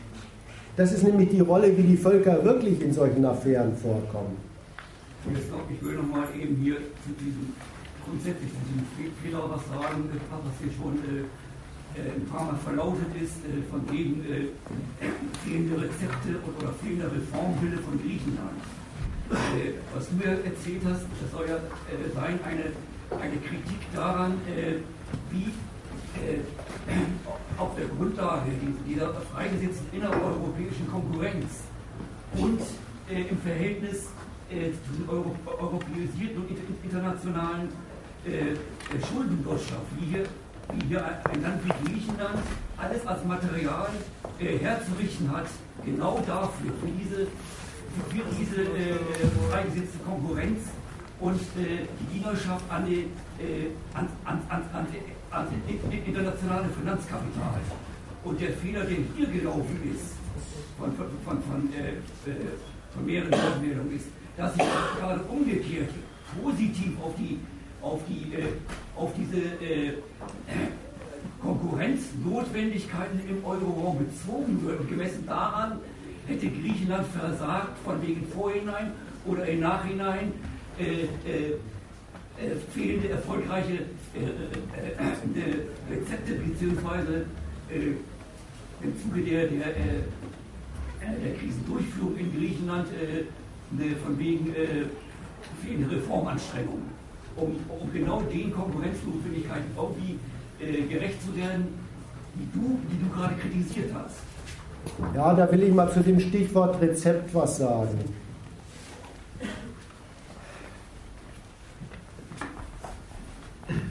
Das ist wirklich ein schwerer Fehler.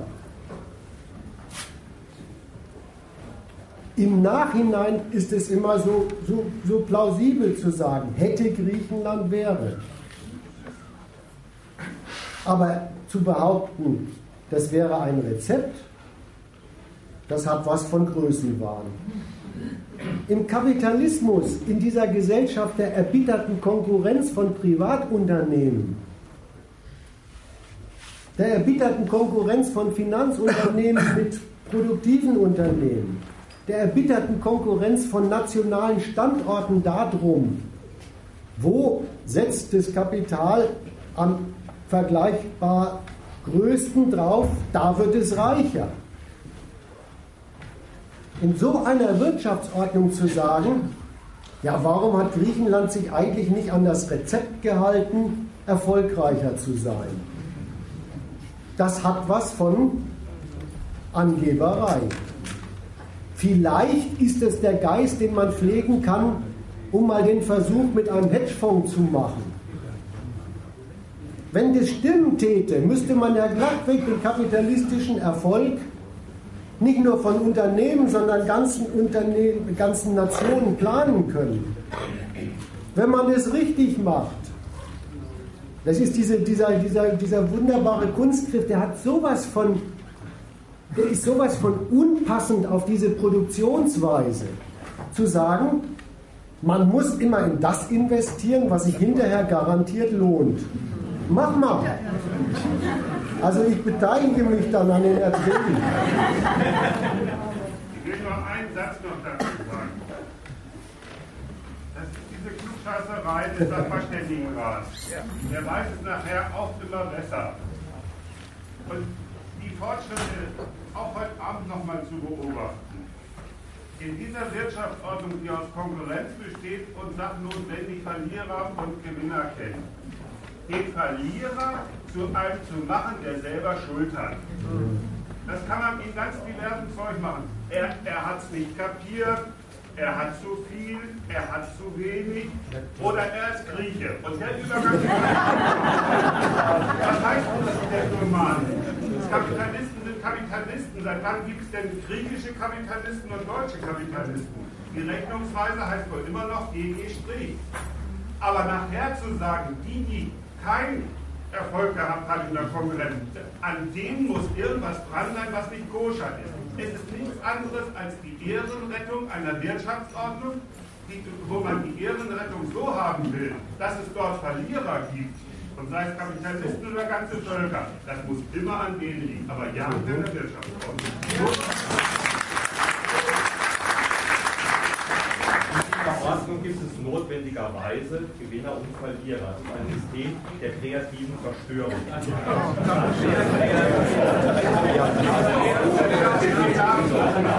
Aber es gibt ja andere Beispiele. Wenn man Südkorea nimmt, das sind Gewinner. Wenn man Singapur nimmt, das sind Gewinner. Die haben es besser gemacht.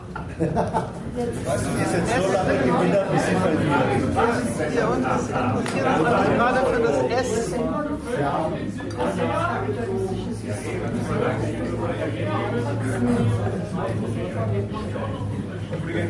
Ja, ja. Das Ergebnis ist wichtiger. Mama. Lauter. Lauter, du musst es. Lauter. Ja. Jetzt. Ich habe hier quasi die Zeit. Ich will das hier nur einfach festhalten und dann eine Anschlussfrage stellen, ich. Ich zu mich kann und das ist gut. Genau. Ja, wenn Sie vor. Ich würde gerne festhalten, du hast äh, angefangen zu sagen, und hast du es jetzt auch zugegeben, eben die Griechen sind selbst schuld. Du hast gesagt, Herr Tomane, die Kinder sind dem Staat nicht Die hin. Eliten habe ich da nicht gemeint. Griechen. Die Elite. Die Elite nicht aus Deutschland, die Griechen, die Eliten gemeint. Griechen, Griechen, okay. Die sind schuld, das sagen Herr Tomane, der Staat würde das mit den Steuereinnahmen nicht hinkriegen und überhaupt irgendwie das dann mit dem Wachstum nicht hinkriegen. Also, das, Ende- das läuft immer darauf hinaus, wir haben das nicht gebacken gekriegt mit dem, mit dem, mit dem äh, also die sind schuld.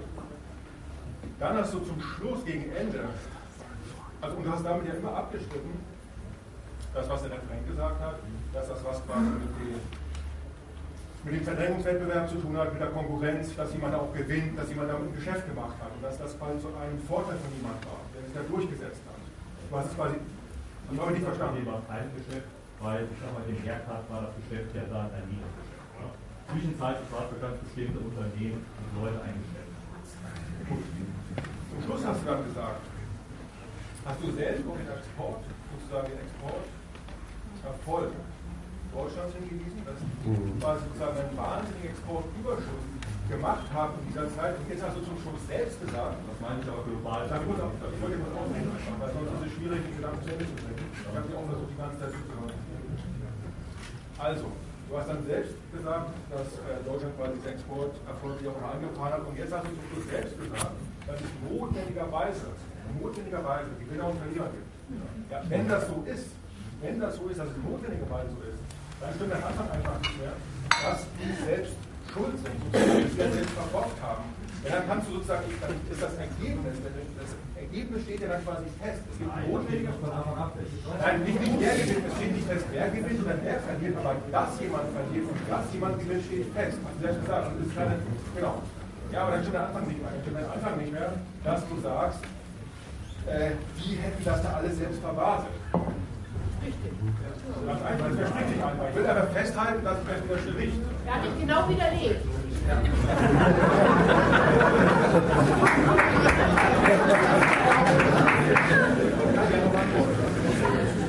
Kannst gerne noch antworten. den Kosten im Griff gehalten. Sprich, wenn die Einzelnen der Verwaltung gehabt haben, die einfach Leute eingeschrieben haben. Dann. Einer hat für die Seite gehört. Okay, aber wir können die Debatte mal beenden. Insgesamt lohnen, dann hätte es sogar nicht zu einer Win-Win-Situation führen können.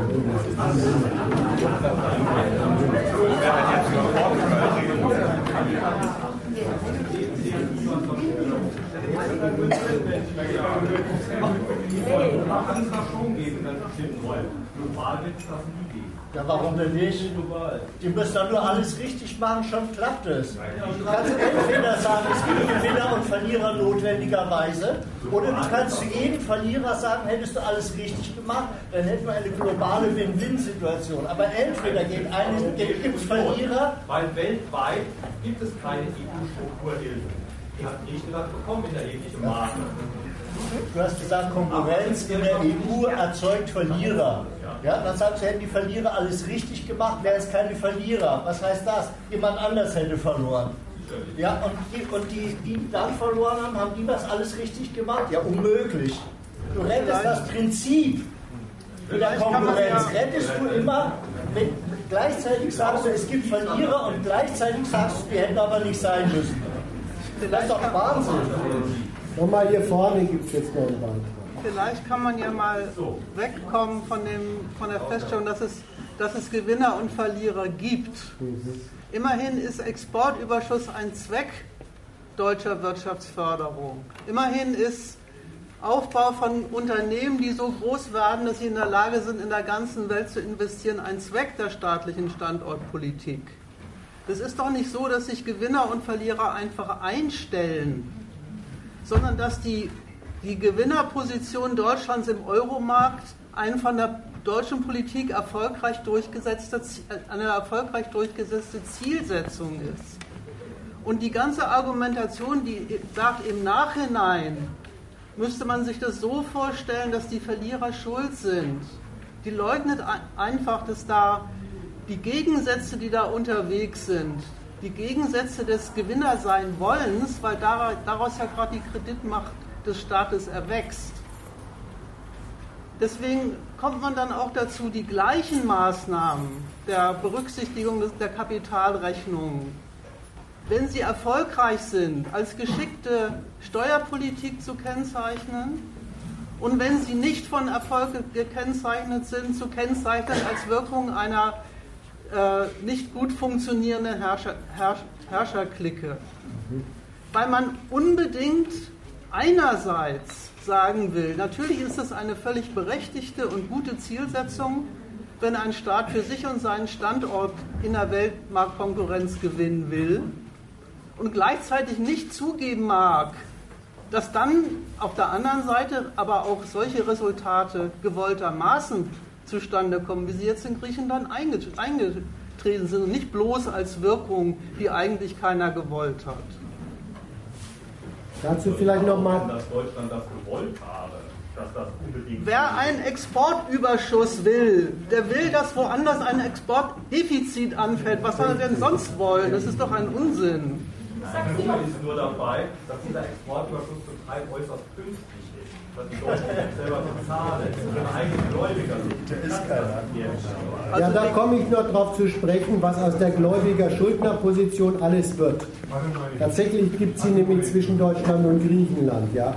Ich wollte noch sagen, diese, dieser Hinweis auf Konkurrenz produziert Sieger und Verlierer ist eine langweilige Feststellung. Ja. Die steht in jeder, jedem Wirtschaftsteil drin. Die Frage ist doch, wodurch wird jemand ein Gewinner? Was sind eigentlich die eingesetzten nationalen Mittel, dass zum Beispiel Deutschland ein Gewinnerstaat ist?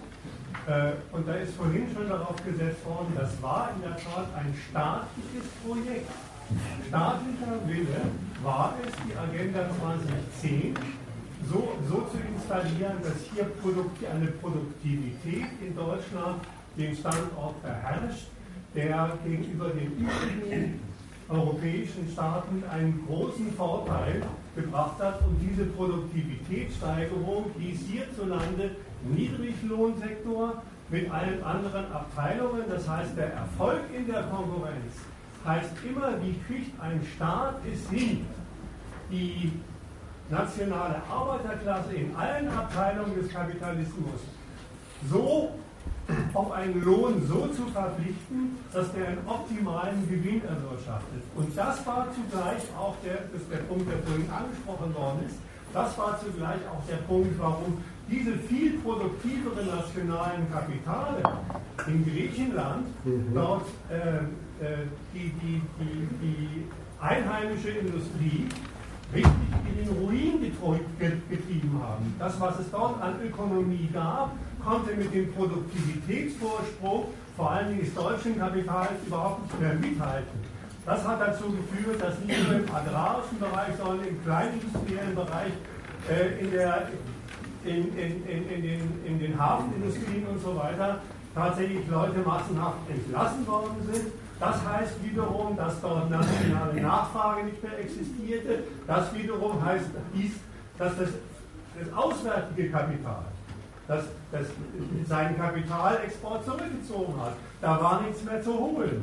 Das, das, das ist der Punkt, nochmal zu sagen, Deutschland hat mit seiner Standortpolitik, vor allen Dingen durch die rot-grüne Koalition, es geschafft, sich einen nationalen Produktivitätsvorsprung in Europa zu erarbeiten auf Kosten der nationalen Arbeiterklasse, der Ruin für alle anderen europäischen, vor allen Dingen Griechen, für das gesamte griechische Volk bedeutet hat. Das muss man einfach mal festhalten und zu sagen, es gibt Verlierer und, und, und Sieger, ist wirklich die albernste und langweiligste Feststellung.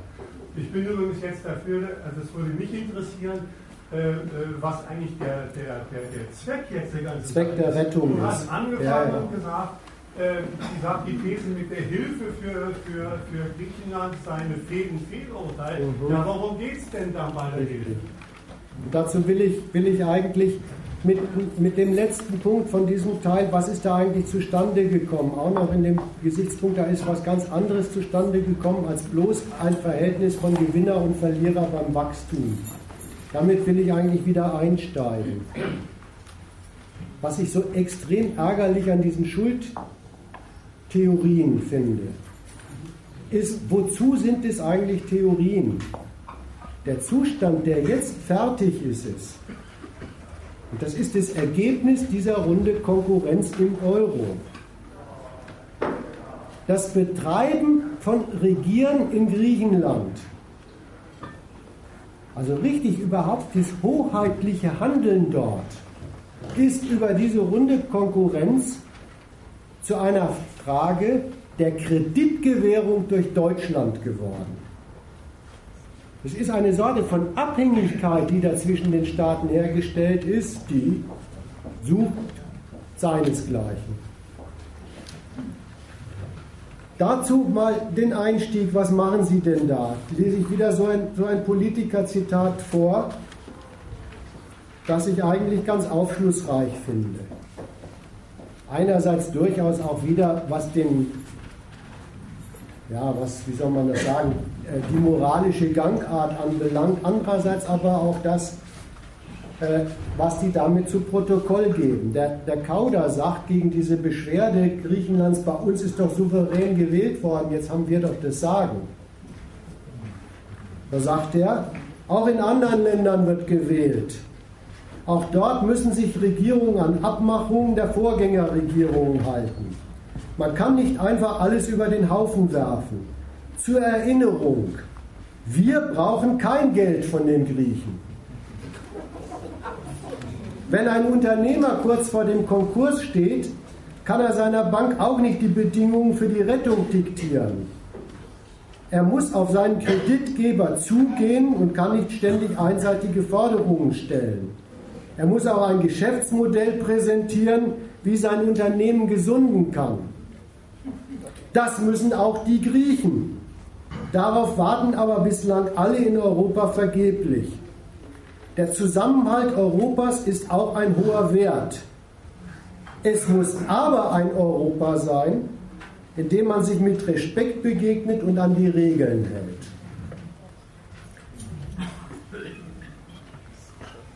Einerseits ist es die, so richtig die Gehässigkeit eines Führungspolitikers einer Herrennation, wie der da loslegt. Und so ist auch der Satz einerseits gemeint. Wir brauchen von den Griechen kein Geld, sondern die von uns, meint er. Das ist richtig das Festklopfen. Es ist dazu gebracht, dass das Regieren und das Funktionieren dieses ganzen Landes Griechenland eine abhängige Variable davon ist, was wir denen genehmigen. Aber ich will mal richtig diesen Satz anders mir vorknöpfen und darüber in die Geschichte reinkommen, was wird da eigentlich gemacht und was hat das für einen Zweck. Was ist denn, wenn daran auch wieder etwas Wahrheitsgemäßes zu Protokoll gegeben wird, worum es bei der Euro-Retterei mittlerweile geht? Wenn der sagt, wir brauchen von den Griechen kein Geld, Nehmen wir es doch mal so, vielleicht ist es die Auskunft darüber, da geht es auch tatsächlich nicht im engen Sinn darum, sich an Griechenland weiterhin zu bereichern, sondern dann machen die da was anderes. Das Erste, was solche Stellungnahmen einem so, so nochmal richtig klar machen, ist, hinter diesen da verlangten, man hält sich an die Regeln der Schuldenbedienung. Wenn das Politiker sagen, dann weisen sie einen auf etwas Wichtiges hin. Nämlich, dass hinter solchen Euro-Regeln des Schuldendienstes eben gar nicht bloß wirtschaftliche Zwänge von diesen Märkten und so weiter stehen, sondern dann outen sie sich regelrecht als das politische Gewaltsubjekt, das für diese Verhältnisse mit der politischen Gewalt, die sie haben und verwalten, einsteht. Dann outen sie richtig den Zusammenhang, die griechischen Staatsschulden, die sind jetzt politische Macht der Gläubigerstaaten, also dieses Deutschlands und der Troika, gegenüber diesem souveränen Staat Griechenland. Man kann auch übrigens sagen, wie das, wie das sozusagen finanztechnisch hergestellt worden ist. Es ist nämlich die schöne Wirkung dieses 2010 gemachten Umschuldungsprogramms, mit dem in der Tat Griechenland vor dem Erklären eines internationalen Staatsbankrotts gerettet worden ist. Was ist da gemacht worden? Ja, da ist mit einem Schnitt sind die privaten Gläubiger Griechenlands ausgezahlt worden. Die konnten dann einen Strich unter ihre Bilanz machen und zusammenzählen, was sie an Bedienung der Kredite bis dahin verdient hatten und was sie an Rückfluss von diesen Krediten auch in ihren Büchern haben. Bekanntlich ist daran keine Bank auf der Welt irgendwie äh, kaputt gegangen, sondern das waren alles Positivposten, wenngleich bei Streichung von ein paar Schulden. Aber die andere Seite ist eigentlich das Interessante. Diese Gläubigerpositionen sind mit dieser Maßnahme zu pur politischen Gläubigerpositionen geworden. Jetzt halten eben diese Kreditforderungen Griechenland gegenüber politische Institutionen. Die EZB, also die Europäische Zentralbank, dieser europäische Stabilitätsmechanismus, in dem die üblichen verdächtigen europäischen Staaten die federführenden Zuständigen sind und sogar der internationale Währungsfonds. Und das ist jetzt wirklich das Verhältnis, in dem sie antreten und was unternehmen. Dieses politische Kreditverhältnis der Nation Griechenland gegenüber deren Fortsetzung eine Frage der Gewährung dieser politischen Hoheiten geworden ist. Was wollen Sie denn von Griechenland? Ja, das heißt dann immer Gegenleistung. Worin besteht eigentlich die Gegenleistung, dass man den Schuldner Griechenland Schuldner am Schuldner, also im Schuldnerstatus weiter überleben lässt und sogar im Euro? Die Gegenleistung besteht darin, erstens, in dem eisenharten Bestehen auf Schuldendienst dieses Landes. Das Griechenland hat für seine Schulden einzugestehen, und zwar auf Basis einer Bilanz, die längst sagt, Ertragsquellen für so einen Schuldendienst hat diese Nation eigentlich nicht. Und das Zweite, was die Gegenleistung ist, nennt sich immer Sanierung. Woraus besteht denn die Sanierung Griechenlands? Im Wesentlichen aus Ausgabenstreichung. Also auf, auf dem weiteren Reduzieren von politischer Tätigkeit und dadurch angestoßener wirtschaftlicher Tätigkeit. Ausgabenreduzierung und mittlerweile ist auch das hier schon vorgeschlagene Rezept Griechenland abverlangt, treibt doch Steuern ein. Was heißt eigentlich, die Forderung an einen Staat treibt Steuern ein, der, wie diese Syriza-Regierung es gemacht hat, bilanziert, bei uns gibt es überhaupt keine sprudelnden Geldquellen. Bei uns gibt es kein Wachstum, bei uns gibt es keine immer weniger Einkommen, bei denen wir überhaupt Steuern eintreiben. Ja, das kann man machen. Der Experte sagt dann dazu, das ist Substanzbesteuerung. Also was dort eigentlich Griechenland abverlangt wird, ist schlicht und ergreifend das staatliche Enteignen von Privateigentum, das sich nicht rentiert. Mittlerweile sind sie ja sogar so, dass sie den, den staatlichen, äh, den staatlichen Unternehmen einfach ihre Kasse abholen, damit äh, die Regierung ihre Auslandsschulden bezahlen kann. Damit sie laufende Schulden bezahlen kann. Ja, ja. Warte mal, ich will mal sagen, was ist dann Sanierung? Dann ist Sanierung auf der griechischen Seite dasselbe wie weitere Brachlegung. Also sind es diese beiden Punkte. Das Schuldenregime verlangt erstens für die Schulden einstehen ohne Quellen und das zweite ist Brachlegen von Quellen im, im Wege der Ausgabenreduzierung und des Schröpfens. Ich werde den Teufel tun und für solche Schweinereien mir bessere Vorschläge auszudenken.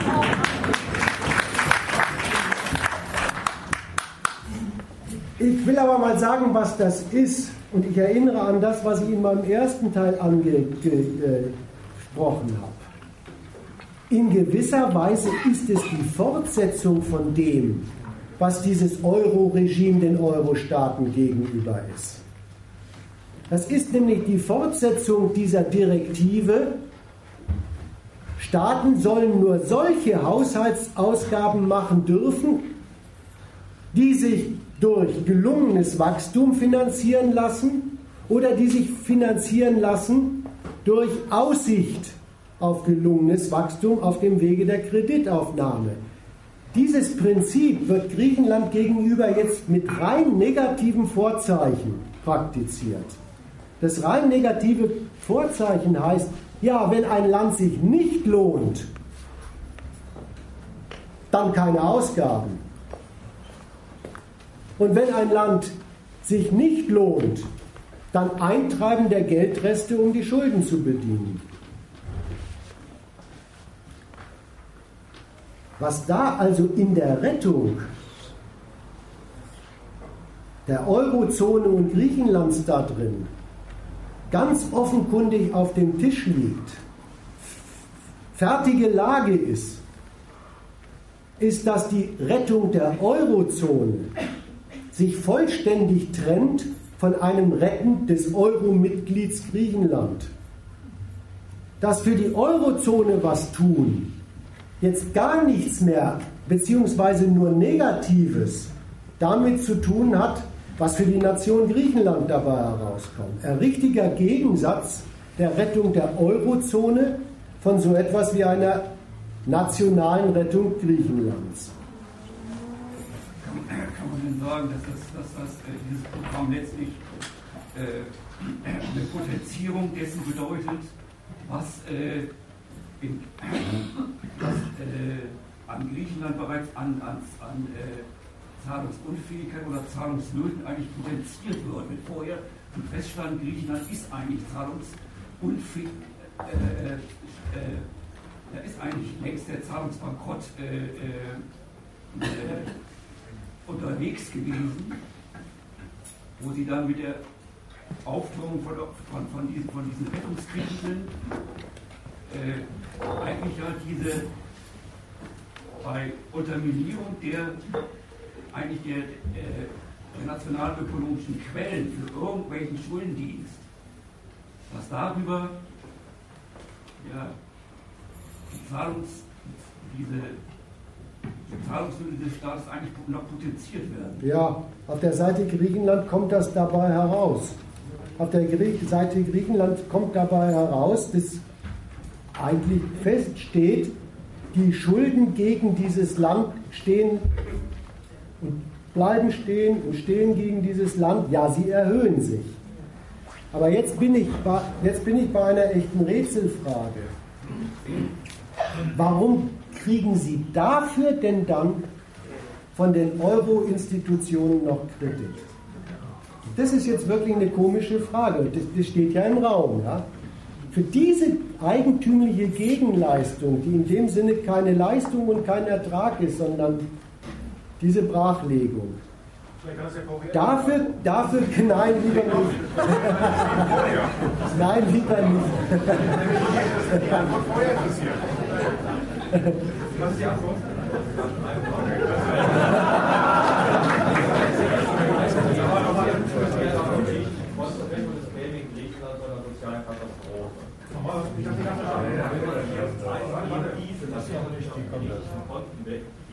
Die haben der Bürgerinnen, da gibt es ja auch diese riesen Kapitalflüsse, Abflüsse. Die griechische Regierung hat ja auch keine Kapitalverkehrskontrollen eingeführt, denen man das normalerweise vor der Karriere Also jetzt haben weg. Guthaben sind auch relativ normal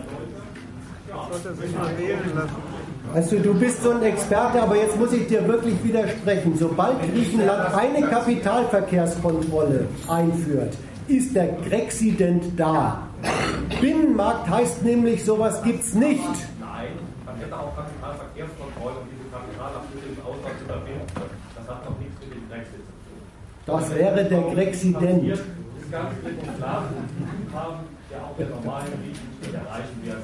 Das würde ich immer aber die werden noch gar nicht kreditiert. Moment, Moment, aber die werden noch gar nicht kreditiert. Die Banken würden sofort pleite gehen. Die sind der Banken pleite. Ja, das sind ja Staatsschulden. Ja, das ist doch Staatsschulden. Nein, das ist Privatguthaben erstmal. Letztendlich, wenn Staatsschulden, Du hast selber gesagt, dass die Staatsverschuldung hoch ist, sind Staatsschulden. Es geht aber zweierlei. Selbst ein VWLer sollte wissen. Und sobald letztendlich auch über die EZB das ELA-System gestrichen wird, und das wird beim Texas sofort der Fall sein, ist, kommt es zu einer sozialen Katastrophe. Die Banken werden nicht kreditiert, der Staat wird kreditiert. Also wenn du eine, wenn du eine, Zahlungs, eine Zahlungskrise der griechischen Banken mit einer sozialen Katastrophe verwechselst, ist ja auch nicht so richtig zu helfen. Wirklich, das ist so das. Ja, das ist so. Das sind Notfallkredite der Europäischen Zentralbank. Das ist so. So, und jetzt ist die Frage, warum macht es die Europäische Zentralbank immer noch? Warum will sie denn eigentlich die. Ich will die Antwort kurz festhalten. Also deine Antwort ist, weil die EZB sich sorgt um die Sparer und um die Weil die quasi mit. Das ja Verantwortung dafür übernehmen. Einer solchen Katastrophe die Genau, genau. Anderen. Genau, es ist schwierig sozusagen, ich versuche dich ja wiederzugeben. Deswegen was sagt, brauchst mich dann Was möchten wir nun das Wort im Mund rumzudrehen?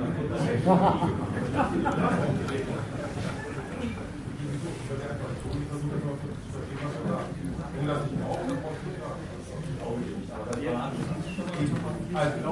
sagst, deine Antwort ist, die EZB sorgt sich quasi um die griechischen Sparer, sozusagen ich weiß auch, das ist eine Interpretation. Sorgen nicht. Die wollen nicht die politische Verantwortung übernehmen. Wofür? Letztendlich, dass es dann zu einer sozialen Katastrophe kommt. Dass die Leute nicht auf ihr Zeug zugreifen können, okay, dass sie keine Einkünfte in dem Augenblick haben, in dem sie Essen kaufen können, etc. etc. Mensch, du bist aber wirklich seltsam. Die haben doch die soziale Katastrophe längst angerichtet. Kannst doch Pleite nicht steigern. Es geht nicht, was du machst. Du sagst auf der einen Seite, der griechische Staat greift auf die griechischen äh, äh, Sparguthabenbesitzer und Steuerzahler gar nicht genug durch. Ja? Und sagst, das müsste sein. Und irgendwie vermute ich auch, vermutest du, dass solche Maßnahmen von den europäischen Institutionen der Troika und so weiter verlangt werden. Und im nächsten Moment behauptest du, die würden das Gegenteil machen, nämlich unbedingt den kleinen griechischen Sparer bei seinen Banken die Konten sicherzustellen. Das ist doch alles absurd, was du da zusammenreißt. Ich ganz genau das Scheiße erzählen. Ich weiß auch ganz genau, wenn man auch von der No-Fail-Klausel Gebrauch gemacht hätte, andere Staaten hätten das vielleicht noch überlebt, Griechenland hätte es keinesfalls überlebt. Und es kommt zu einer sozialen Katastrophe. Die Leute können nicht mehr einkaufen und so weiter. Sie sind darauf angewiesen. Und die EZB will als nicht politische Institution die sie gleich gar nicht ist, Klammer zu, will diese Verantwortung nicht übernehmen, wie will sie letztendlich den europäischen Politiker auflösen. Das kann ich verstehen. Gut, dann versteh du das so. Ich mache einen anderen Vorschlag. Der Vorschlag heißt folgendermaßen, es gibt tatsächlich in Aussicht gestellt weiteren Euro-Kredit für Griechenland, wenn es fortsetzt dieses eigentlich unerfüllbare Programm des Geradestehens für die Schulden und des Streichens von Auf, Aufgaben, also Ausgaben fortsetzt. Wofür sind die da?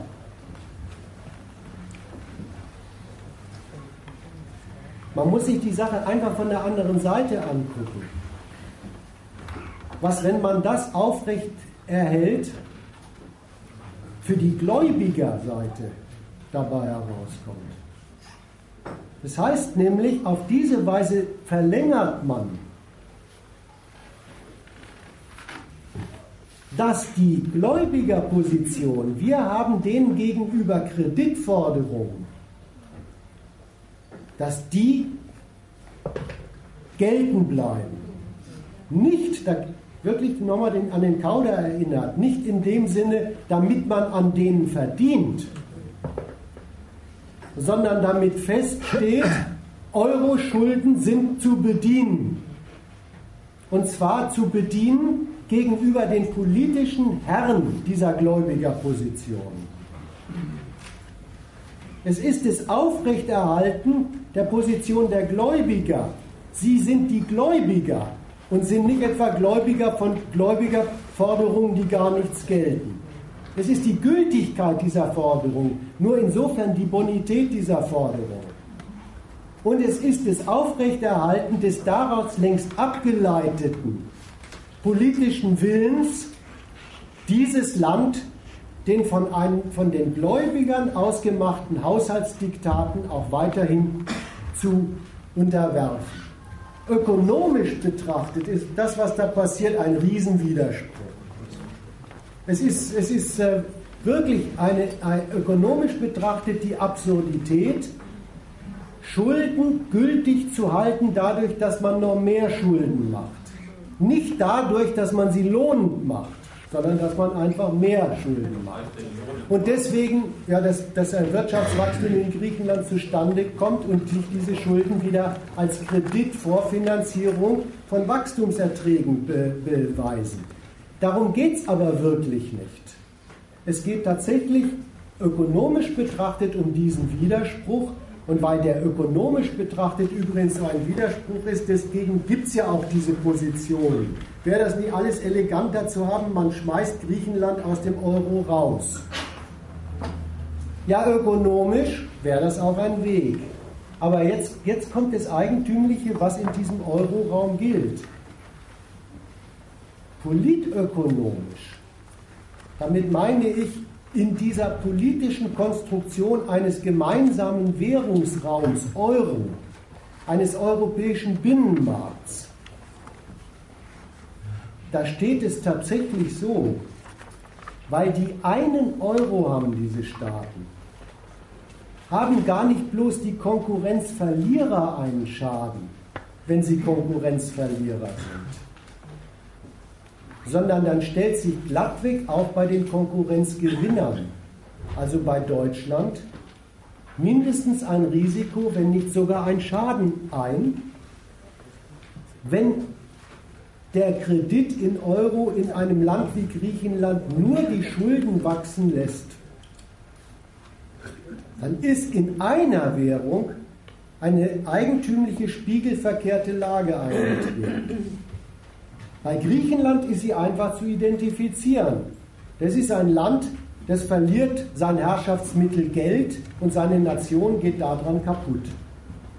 Aber für Deutschland gilt schon, das war übrigens ein, eine richtige Behauptung von ihm, Deutschland dieser imperialistische Gewinner im Euroverbund, der riskiert ja allen Ernstes mit wachsenden, nicht lohnenden Krediten an ein solches Euro-Mitglied Griechenland seine eigene im Euro organisierte Position als Gläubigermacht und als ökonomische Gewinnermacht riskiert das, was ich oben mal gesagt habe, im Euro ist es ja glattweg dazu einer Entscheidung gekommen, Wem steht der Euro nützlich zur Verfügung? Ja, Deutschland kann sich da drin verschulden, kann damit Wachstum anschieben an, äh, und so weiter. Ja, aber wenn die Gläubigerpositionen Deutschlands in diesem Euro alle welche sind, die nicht mehr gelten, was hat Deutschland denn dann eigentlich gewonnen? Und das, was, was für diese Gläubigerposition Deutschlands gilt, gilt in einer noch allgemeineren Fassung für das Geld Europas. Für das Geld heißt es nämlich dann, das ist ein Geld, wo in seinem Kernbereich ganz viel Kredite gemacht werden, die sich als nicht lohnende Schulden herausstellen.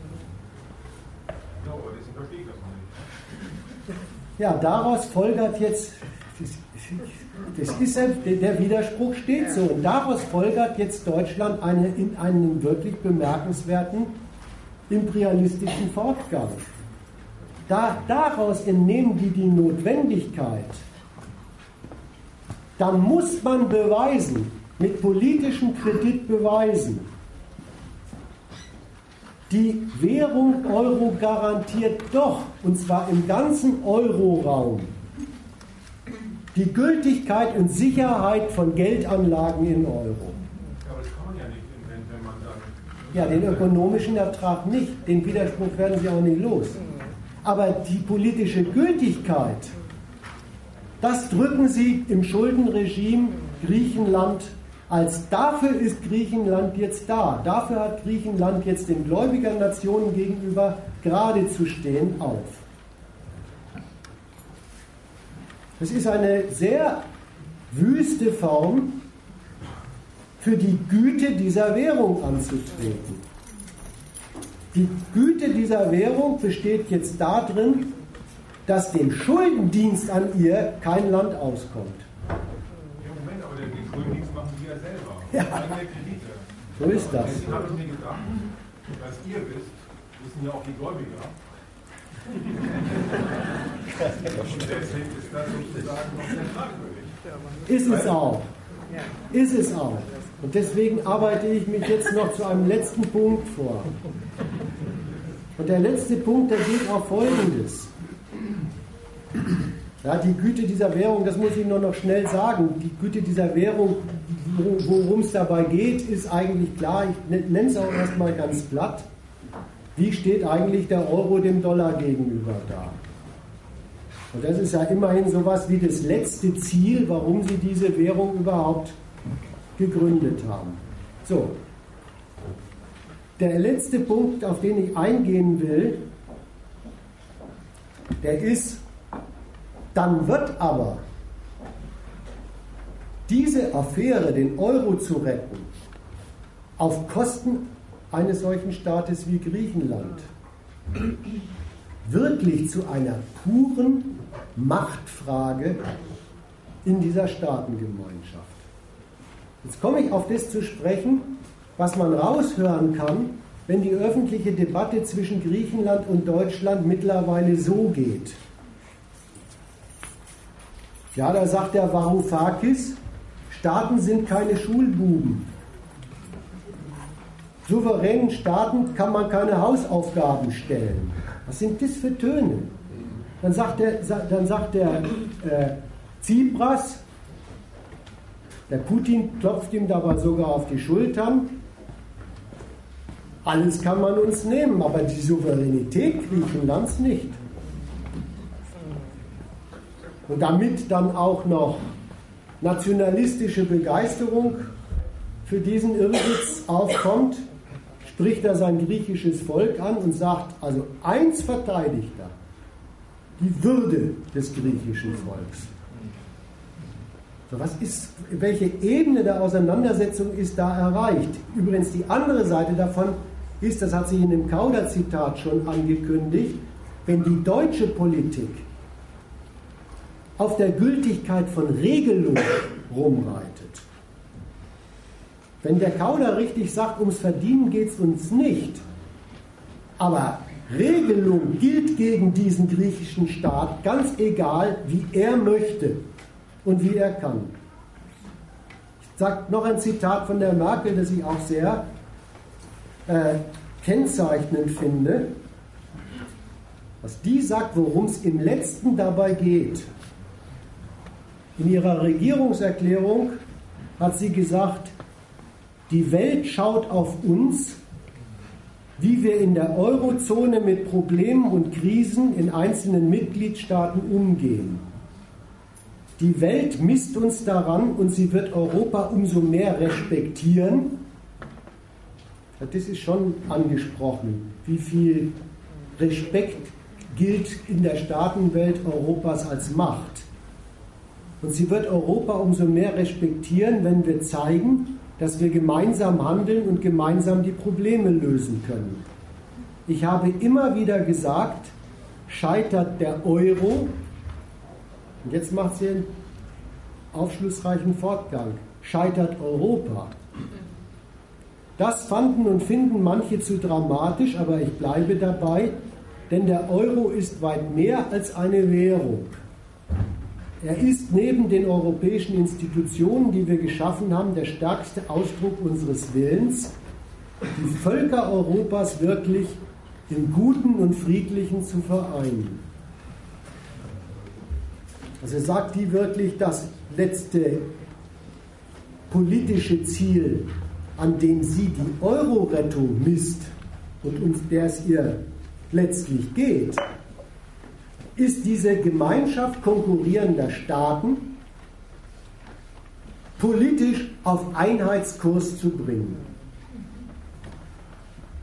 Die bekennen sich regelrecht mit solchen Sprüchen dazu, was so eine marxistische Einsicht ist.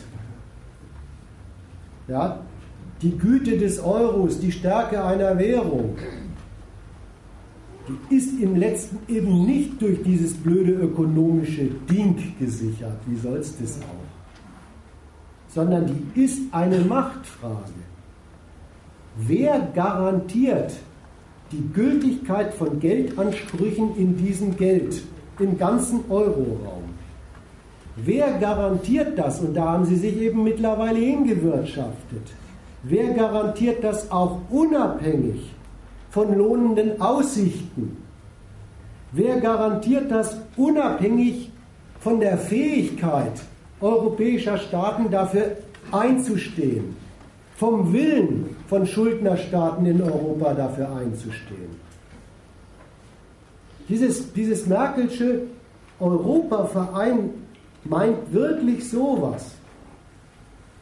In gewisser Weise in Ersatzvornahme einer gesamteuropäischen Hoheit übers Geld. Gibt es ja nicht. Ne? Ist ja ein Geld immer noch mit 16 konkurrierenden Nationen. Aber in gewisser Weise in Ersatzvornahme von sowas will Deutschland die Unterwerfung eines solchen Euro-Souveräns wie Griechenland unter den Dienst an der Eurogüte durchsetzen. Bis zur Tilgung seiner Souveränität. Wenn ich das mal nicht negativ ausdrücke, dann ist der Beweis, um den es da ankommt, positiv so. Die Unterordnung dient dem Beweis, Unterordnung Griechenlands, dass es einen wirklich machtvollen Eurohüter gibt. Nämlich diese, diese, dieser nationale Gewinner Deutschland, der in gewisser Weise wirklich großzügig sich nicht einfach des nationalen Gewinns erfreut, sondern den nationalen Gewinn überführt in politische Macht gegenüber den anderen Euro-Staaten und für die Unterordnung dieser Staaten unter Europa einsetzt. Diese Parole, die die, die die Merkel da manchmal sagt und auch der Kauder und wie sie alle heißen, den Grexit den darf man nicht zulassen. Also ich mache hier keine Wette, ob nicht in einem Monat Griechenland draußen ist. Das steht für was anderes. Das steht dafür, die Länder entscheiden nicht, ob sie rausgehen.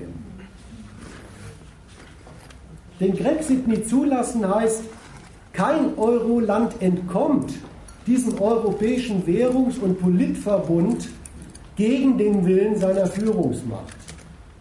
Und insofern ist Griechenland richtig zu so etwas wie ein Exempel geworden. Das hat auch sowas von dem Grund dafür, warum dieses Schuldenregime, das Deutschland da immer haben will, so außerordentlich unerbittlich ist. Daran wird eben diese politische Lehre durchexerziert. Deutschland ist wirklich die Führungsmacht in Europa, die sich andere europäische Mächte wie ein Bestandteil des Euroraums zuordnen kann.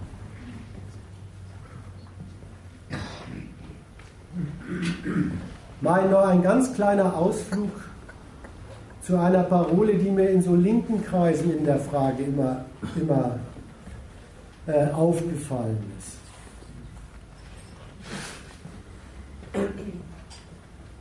Die, denen fällt an der Stelle das Stichwort undemokratisch ein. Die sagen, so ein Umspringen Deutschlands mit Griechenland ist doch undemokratisch. Da kommt jetzt ja das Wählervotum überhaupt nicht zum Zuge. Und die Leute, die, sich, die, die diesen Blick auf diese Affäre werfen, die verpassen wirklich eine Wahrheit über Demokratie, die man an der Stelle ja geradezu aufklauben kann. Da wird einem nämlich wirklich vorgeführt, was Wahlen nie entscheiden, wofür Wahlen nie zuständig sind. Weder in Griechenland noch in Deutschland sind Wahlen dafür zuständig, dass die Leute solche Geld- und internationalen Machtfragen entscheiden können. Die dürfen in Griechenland wie in Deutschland die wählen, die das machen sollen.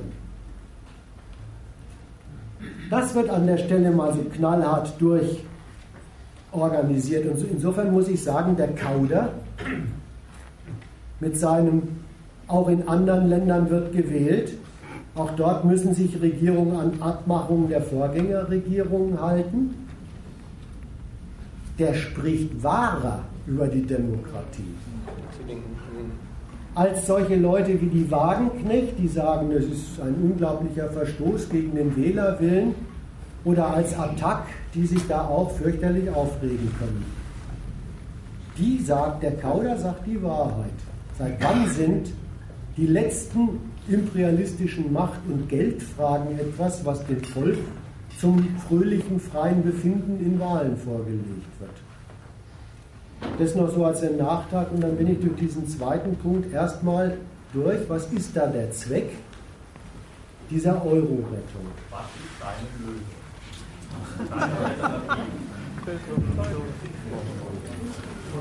Es gibt auch schönere Zitate. Ja? Es gibt nämlich ein Zitat, das habe ich im Deutschen Kongress auch von Krauder. Die Griechen hätten sich eine neue Regierung, aber keinen neuen Staat gewählt. Richtig. Das sagt ja auch schon alles. Also die sie können eigentlich wählen, den sie wollen. Der Staat bleibt. So, richtig. Das ist ganz interessant, dass sie das selbst sagen. Also, Ja, das Allerinteressanteste finde ich eigentlich immer, was sie damit sagen.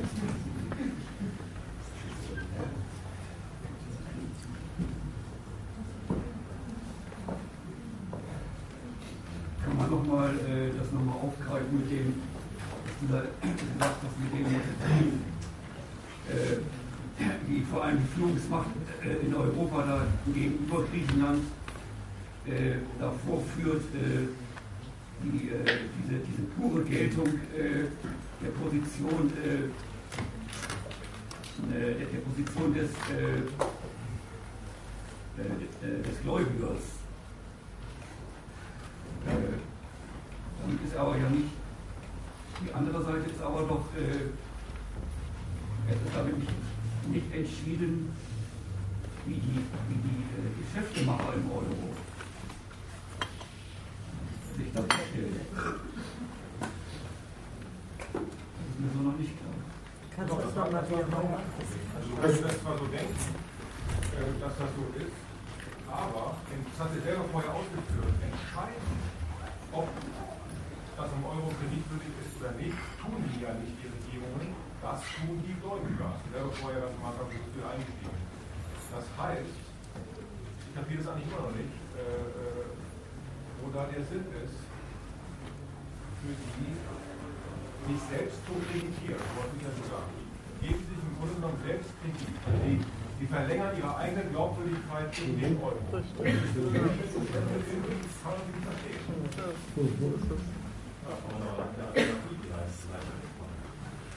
Ich möchte was zu den Alternativen sagen.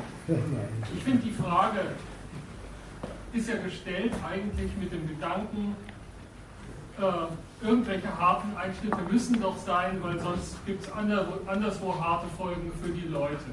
Also die Griechen müssen verarmt werden, damit man irgendwie äh, zumindest die soziale Katastrophe dort nicht passiert, weil die Banken zusammenbrechen. Ich würde einen anderen Schluss daraus ziehen. Ich würde daraus den Schluss ziehen, wir leben in einer Gesellschaftsordnung, in der das Funktionieren von dem alltäglichsten Zeug davon abhängt, dass es ein Kreditwesen gibt, das bedient wird aus Kapitalerträgen. Und so kann es dazu kommen, dass mitten in einem Land, in dem sich an den Produktionsverhältnissen nichts, an den Produktivkräften nichts geändert hat, wo alles da ist, um alles zu produzieren, Leute nicht mehr zum Arzt gehen können, nicht mehr, nicht mehr zu essen haben. Dieses System muss abgeschafft werden. Das habe ich jetzt nicht anders erwartet.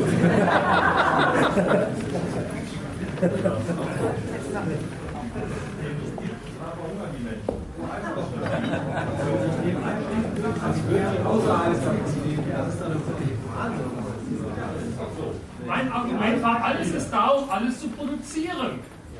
Warum muss das einen Gewinn abwerfen? Warum muss das ein, keine Kreditbedingung abwerfen? Der Nebenstandard für auch viele, das geht in den Mittelstand hinein, der letztendlich viel niedriger Das ist beim ersten. Ich will noch mal was zu den Fragen davor sagen, ja? Ja. ja also ich muss zu, nee, zu deinem, zu deinem, du verstehst es nicht. Ich glaube, du verstehst es. Wirklich, du musst, du musst deinen Gedanken anders fassen. Du verstehst es. Du sagst, du ziehst den Strich runter und sagst, ja, die politische Garantie der Güte dieses Geldes und der in ihr gemachten Gläubigerposition ist überhaupt nicht identisch damit, dass die damit in der Welt stehende Behauptung, daraus wird mal wirklich mehr Geld, ökonomisch,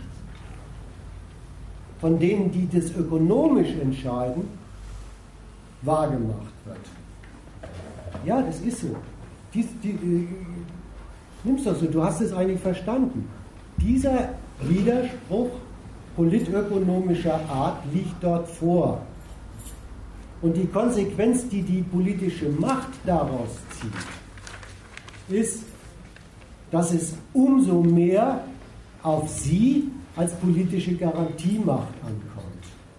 Jetzt kannst du wieder sagen, aber die politische Garantiemacht und das, dass sich das kapitalistisch lohnt, ist doch nicht dasselbe. Da muss ich dir wieder sagen, genau, ist so. Ich habe mich um ein Kapitel in der, in der, in der ganzen, ganzen Affäre in gewisser Weise gedrückt. Und äh, das Kapitel, um das ich mich gedrückt habe, ist, was ist denn überhaupt der Stand des Konkurrenzverhältnisses zwischen Europa mit seinem Euro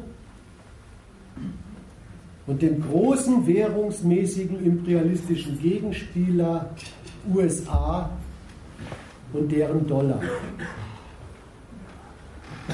Wenn ich das Kapitel angepackt hätte, dann hätte ich heute Abend darüber reden müssen,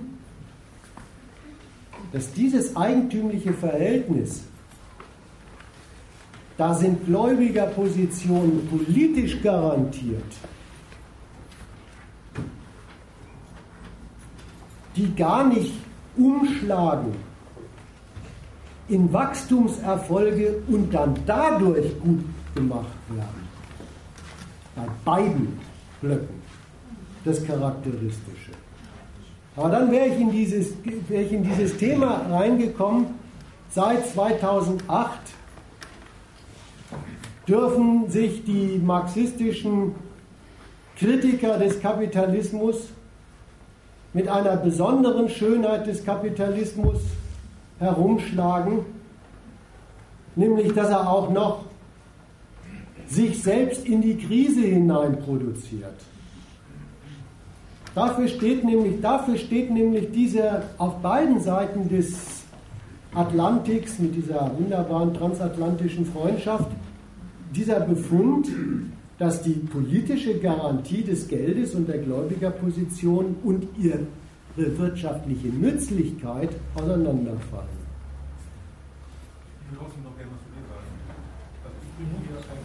Nochmal lauter, sonst ist das sinnlos. Ich will einfach nur was zu verstehen, also wo ich gar nicht auf die Schutzseite stecke. Ich auch nicht als Vollpfosten, insofern wäre es gut. Dann ist einfach unnötig. Entweder du, du hast Argumente und du antwortest darauf, ist ja nicht super, weil wir interessieren deine Argumente. Aber Beschimpfungen, weiß ich nicht, wie kannst du das auch Ich wollte noch mal was sagen zu der Alternative. äh, muss man, ich hoffentlich ohne aus der Haut zu fahren, äh, zusammenfassen, als das ist eine Frage, so wie sie von dir gestellt worden ist, die ist einerseits unredlich, andererseits theoretisch unsauber. Ich fange mal mit dem Unredlichen an. Äh, du hast auch festgestellt, dass zwischen dir und zumindest dem Menschen da vorne doch erhebliche theoretische Differenzen sind. Wie willst du denn bitte schön mit jemandem über Alternativen reden, wo die Sache zu der Alternativen gefordert werden, überhaupt nicht klar ist. Die muss erst geklärt werden. Wenn wir uns da einig sind in der Sache, das sind wir überhaupt nicht, dann kann man die Frage nach, könnte man die Frage nach einer Alternative oder die Frage, die ich besser formulieren würde, nach praktischen Konsequenzen aus der theoretischen Analyse ziehen. Das ist die Abteilung Unrecht. Theoretisch unsauber ist sie, weil du die Frage nach der Alternative in den Raum stellst, ohne zu sagen, wozu du eigentlich eine Alternative haben willst. Völlig unklar. Wenn du eine Alternative haben zu der Frage, wie kann man den Griechen helfen, dann, hast du, dann bist du meilenweit am ganzen, am, am, am Zentrum des, Vor, des, des Vortrags vorbeigegangen. Das ist keine Alternative, die man von jemandem verlangen kann, der sagt, darum geht es denen überhaupt nicht. Wenn es dir andererseits darum geht, eine Alternative zu dem imperialistischen Projekt, wie kann man den Euro so stärken durch die Sicherung der Führerschaft über Souveräne von Verliererstaaten in Europa, sodass er gegen den Euro, gegen den Dollar was macht. Wenn du dazu eine Alternative bist, dann musst du dich in die Abteilung der imperialistischen Führermannschaften einordnen, dann bist du aber bei Marxisten und auf falschen Adressen.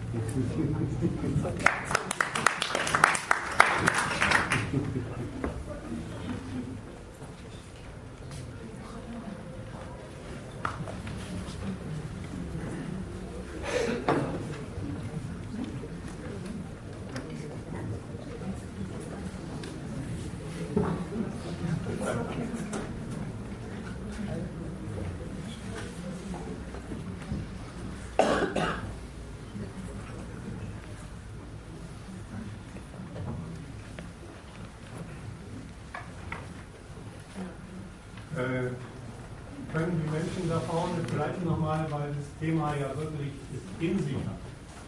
Nochmal ein paar Literaturtipps zum Nachlesen. Das ist wirklich, das ist jetzt keine, keine, keine akademische Geschichte, sondern es ist einfach so sauschwierig. Das hat man ja heute gemerkt und einiges kann man vielleicht nicht nochmal klarer machen, indem man das eine, eine oder andere aus dem Gegenstandpunkt nachliest. Vielleicht macht mal ein paar Tipps noch.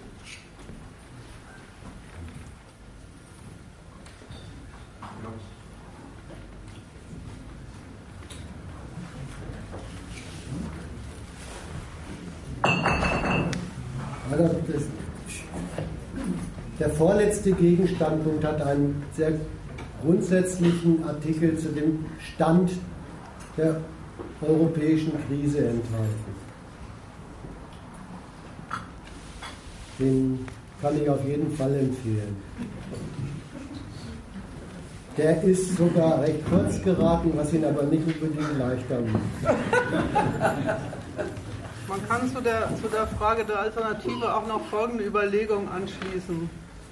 Wenn es in der Macht der politischen Gewalten stünde, die, politisch, die ökonomische Krise zu verbieten, dann hätten sie das längst gemacht. Ja, Anscheinend ist es ja so, dass die sich zur, als Grundlage ihrer Macht auf eine Wirtschaftsweise eingelassen haben und die befördern, bei der es ums Geldvermehren geht. Davon leben sie entweder prächtig oder nicht so prächtig. Aber wie sie davon leben, das war der Hinweis vorhin mit der Konkurrenz, ist nicht einfach eine Wirkung ihrer Steuerungsmaßnahmen. Wenn sie das nämlich wäre, dann gäbe es da den ganzen Kladderadatsch gar nicht.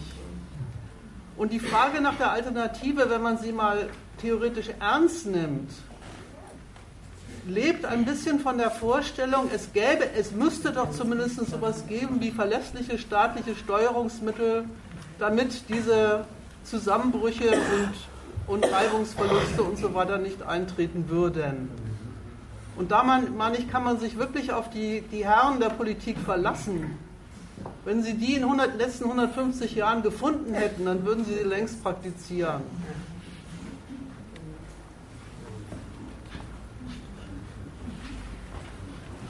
Kapitalismus als Planwirtschaft. Ja.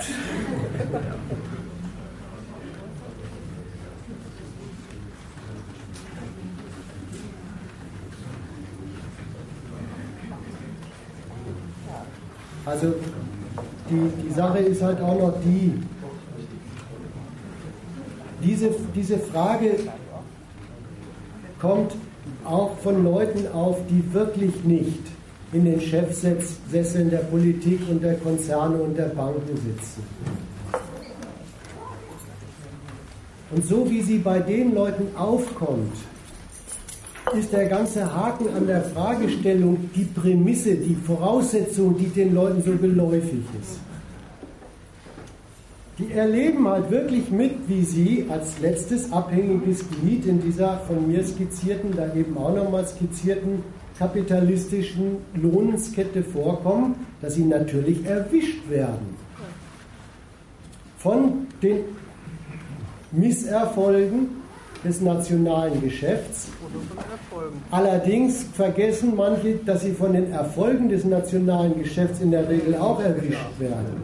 Dafür stand nämlich dieses schöne Stichwort Agenda 2010.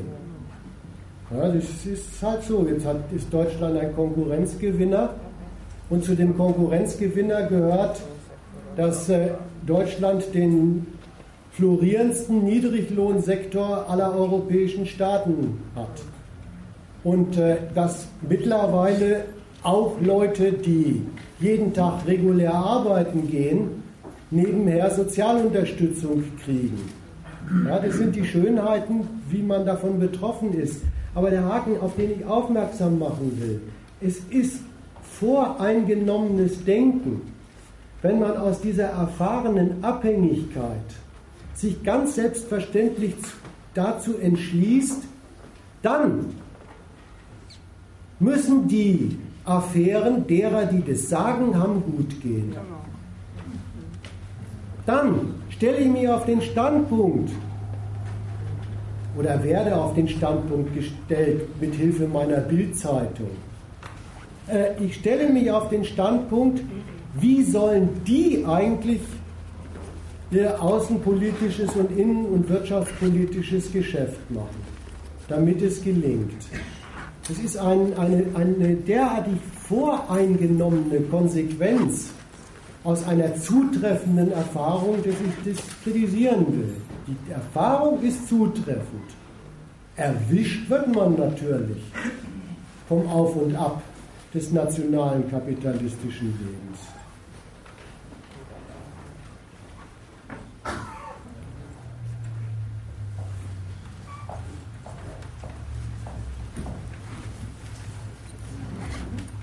der Lektüre-Tipp, der mir hier gerade noch zugeschoben worden ist zu dieser Frage Staat und Ökonomie, gibt es eine, ein länger zurückliegender Artikel aus dem Gegenstandpunkt Macht und Ohnmacht der Politik in Krisenzeiten. Da haben wir schon mal 2002 was drüber geschrieben. wer noch etwas genauer wissen will, äh, wie es zu dieser Bilanz Griechenlands gekommen ist, da gibt es in, ich glaube, 3 2010 einen Artikel.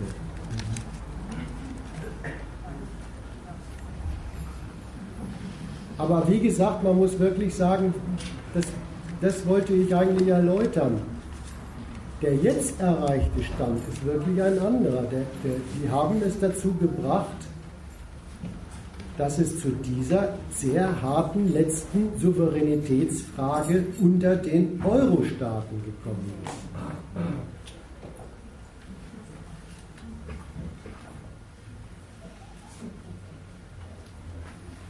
Ich hätte noch das Bedürfnis, kurz über irgendwie so ein bisschen die, die linke Begeisterung hier für Syriza und so dazu zu reden. Es gibt ja einen ganzen Haufen von Leuten, die meinen, Syriza äh, ist, ist eher die Position, die gegen eine falsche Wirtschaftspolitik steht, nämlich gegen äh, eine reine Sparpolitik und man müsste doch jetzt mehr und man müsste jetzt auch mehr auf Wirtschaft damit in Griechenland auch wieder was tun. Und das halten sie für ungefähr dasselbe, wie es soll den Leuten helfen.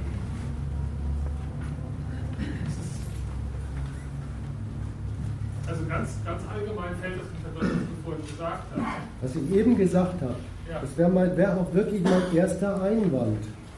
Diese, diese Selbstverständlichkeit von, von solchen Leuten, das, die zeigen übrigens, das machen die Syrizer Leute übrigens auch, ja, die zeigen schon auf die erbärmlichen Zustände, in denen sich die griechischen Menschen mittlerweile durchschlagen müssen. Da zeigen sie drauf. Und dann ist es denen ganz selbstverständlich, in folgender Abhängigkeitskette für was zu plädieren. Es müsste doch gelingen, dass die Leute wieder Lohnarbeit kriegen. Ja, ob das wirklich das Wichtigste ist, was die brauchen, aber gut. Es müsste doch gelingen, dass die Leute wieder Lohnarbeit kriegen. Dazu müsste es griechischen Unternehmen gelingen, mit ihnen Gewinne zu machen. Dazu müsste es griechischen Unternehmen gelingen, welche zu finden, die darauf setzen, dass sie Gewinne machen und ihnen Geld leihen. Merkt ihr, was, den, was die Leute ganz selbstverständlich unterschreiben? Äh, welche Abhängigkeiten und welches Gelingen von allen möglichen Abhängigkeiten äh, ihr, ihr Anliegen wird. Mit dem, mit dem angeblichen sich dafür einsetzen, dass Leute, wenn, wenn, sie, wenn sie ein Herzkasperl kriegen, äh, in eine Klinik kommen. Die, Not der Leute ist, ist hier identisch gesetzt mit, mit, mit, dem, mit dem Notstand äh, des Nationalstaates Griechenland. Ja. Von daher sind die auch weiter davon weg, äh, irgendwas hier äh, die Ebene zu heben, von wegen für die Leute als solche hätten sie soziale materielle. Ja, beziehungsweise sie bringen es knochentrocken da drin unter. Schon die erste Abhängigkeit, die die unterschreiben, ist ja eine, die, die kann man doch nicht einfach unterschreiben. Einfach zu sagen, naja, wenn man will, dass Leute zum Doktor gehen können, dann müssen die doch Lohnarbeit finden. Da wird es dann doch schon bei der ersten Abhängigkeit, die noch sehr nah bei den Leuten und ihrem Verdienst ist, komisch. Und dann geht es flott weiter bis zu die internationalen Finanzmärkte müssten gerechter organisiert sein, damit sie griechischen Unternehmen vielleicht wieder einen Kredit geben. Ja, und es geht ja noch einen Schritt weiter, also wie schimmig diese Kette ist. Äh, was muss denn noch gelingen? Dafür muss, die griechische Nation sich durchsetzen. Ja. Ihre verletzte Souveränität als Grund, dass alle anderen Abhängigkeiten so schlecht aussehen für Griechenland. Und im letzten Schritt, das hast du ja auch schon äh, zitiert, was gibt er ihnen auf jeden Fall zurück? Ihre Würde in Gestalt dessen eben, dass die Souveränität dieses Landes hochgehalten wird.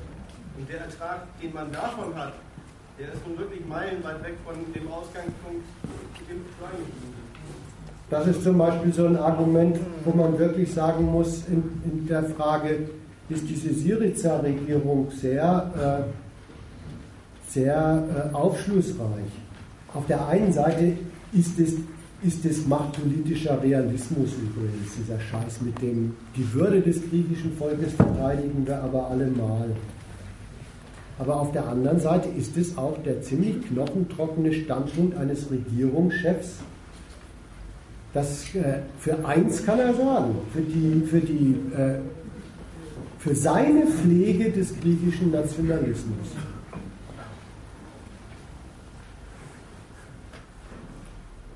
Ja, weil du das mit den Linken, da will ich noch auf eine Sache aufmerksam machen. Ein ganz, ganz anderer Punkt. Äh, gerade weil ich darauf so raus wollte, ja, mal zu sagen, wie die Schritte gehen, dass das am Schluss so eine richtige zwischenstaatliche Souveränitätsfrage ist, möchte ich sagen, davon gibt es eine falsche Fassung in manchen Kreisen.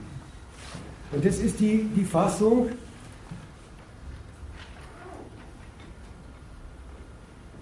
Deutschland mal wieder zu kritisieren, es wäre so hegemonistisch. Kann man das Phänomen gar nicht bestreiten, dass Deutschland da ziemlich hegemonmäßig Durchgriffsmacht macht. Aber die falsche Vorstellung davon ist wirklich die, das machen die um der Hegemonie willen. Als wäre das Schuhriegeln anderer Nationen in dem Fall wirklich der Zweck. Und da wollte ich richtig eine Alternative dazu, also eine theoretische, richtige Alternative gesagt haben. Nein, nein, dieses hegemoniale in Europa durchregieren hat seinen systematischen Grund in dem, wofür dieses Europa überhaupt da ist. Was damit erreicht werden soll. Also deswegen dieser, dieser vielleicht etwas nervige, aber dieses, äh, warum halten Sie denn Schuldenverhältnisse aufrecht? Und am Schluss ist es dann doch tatsächlich einfach mehr so ein Knechtschaftsverhältnis.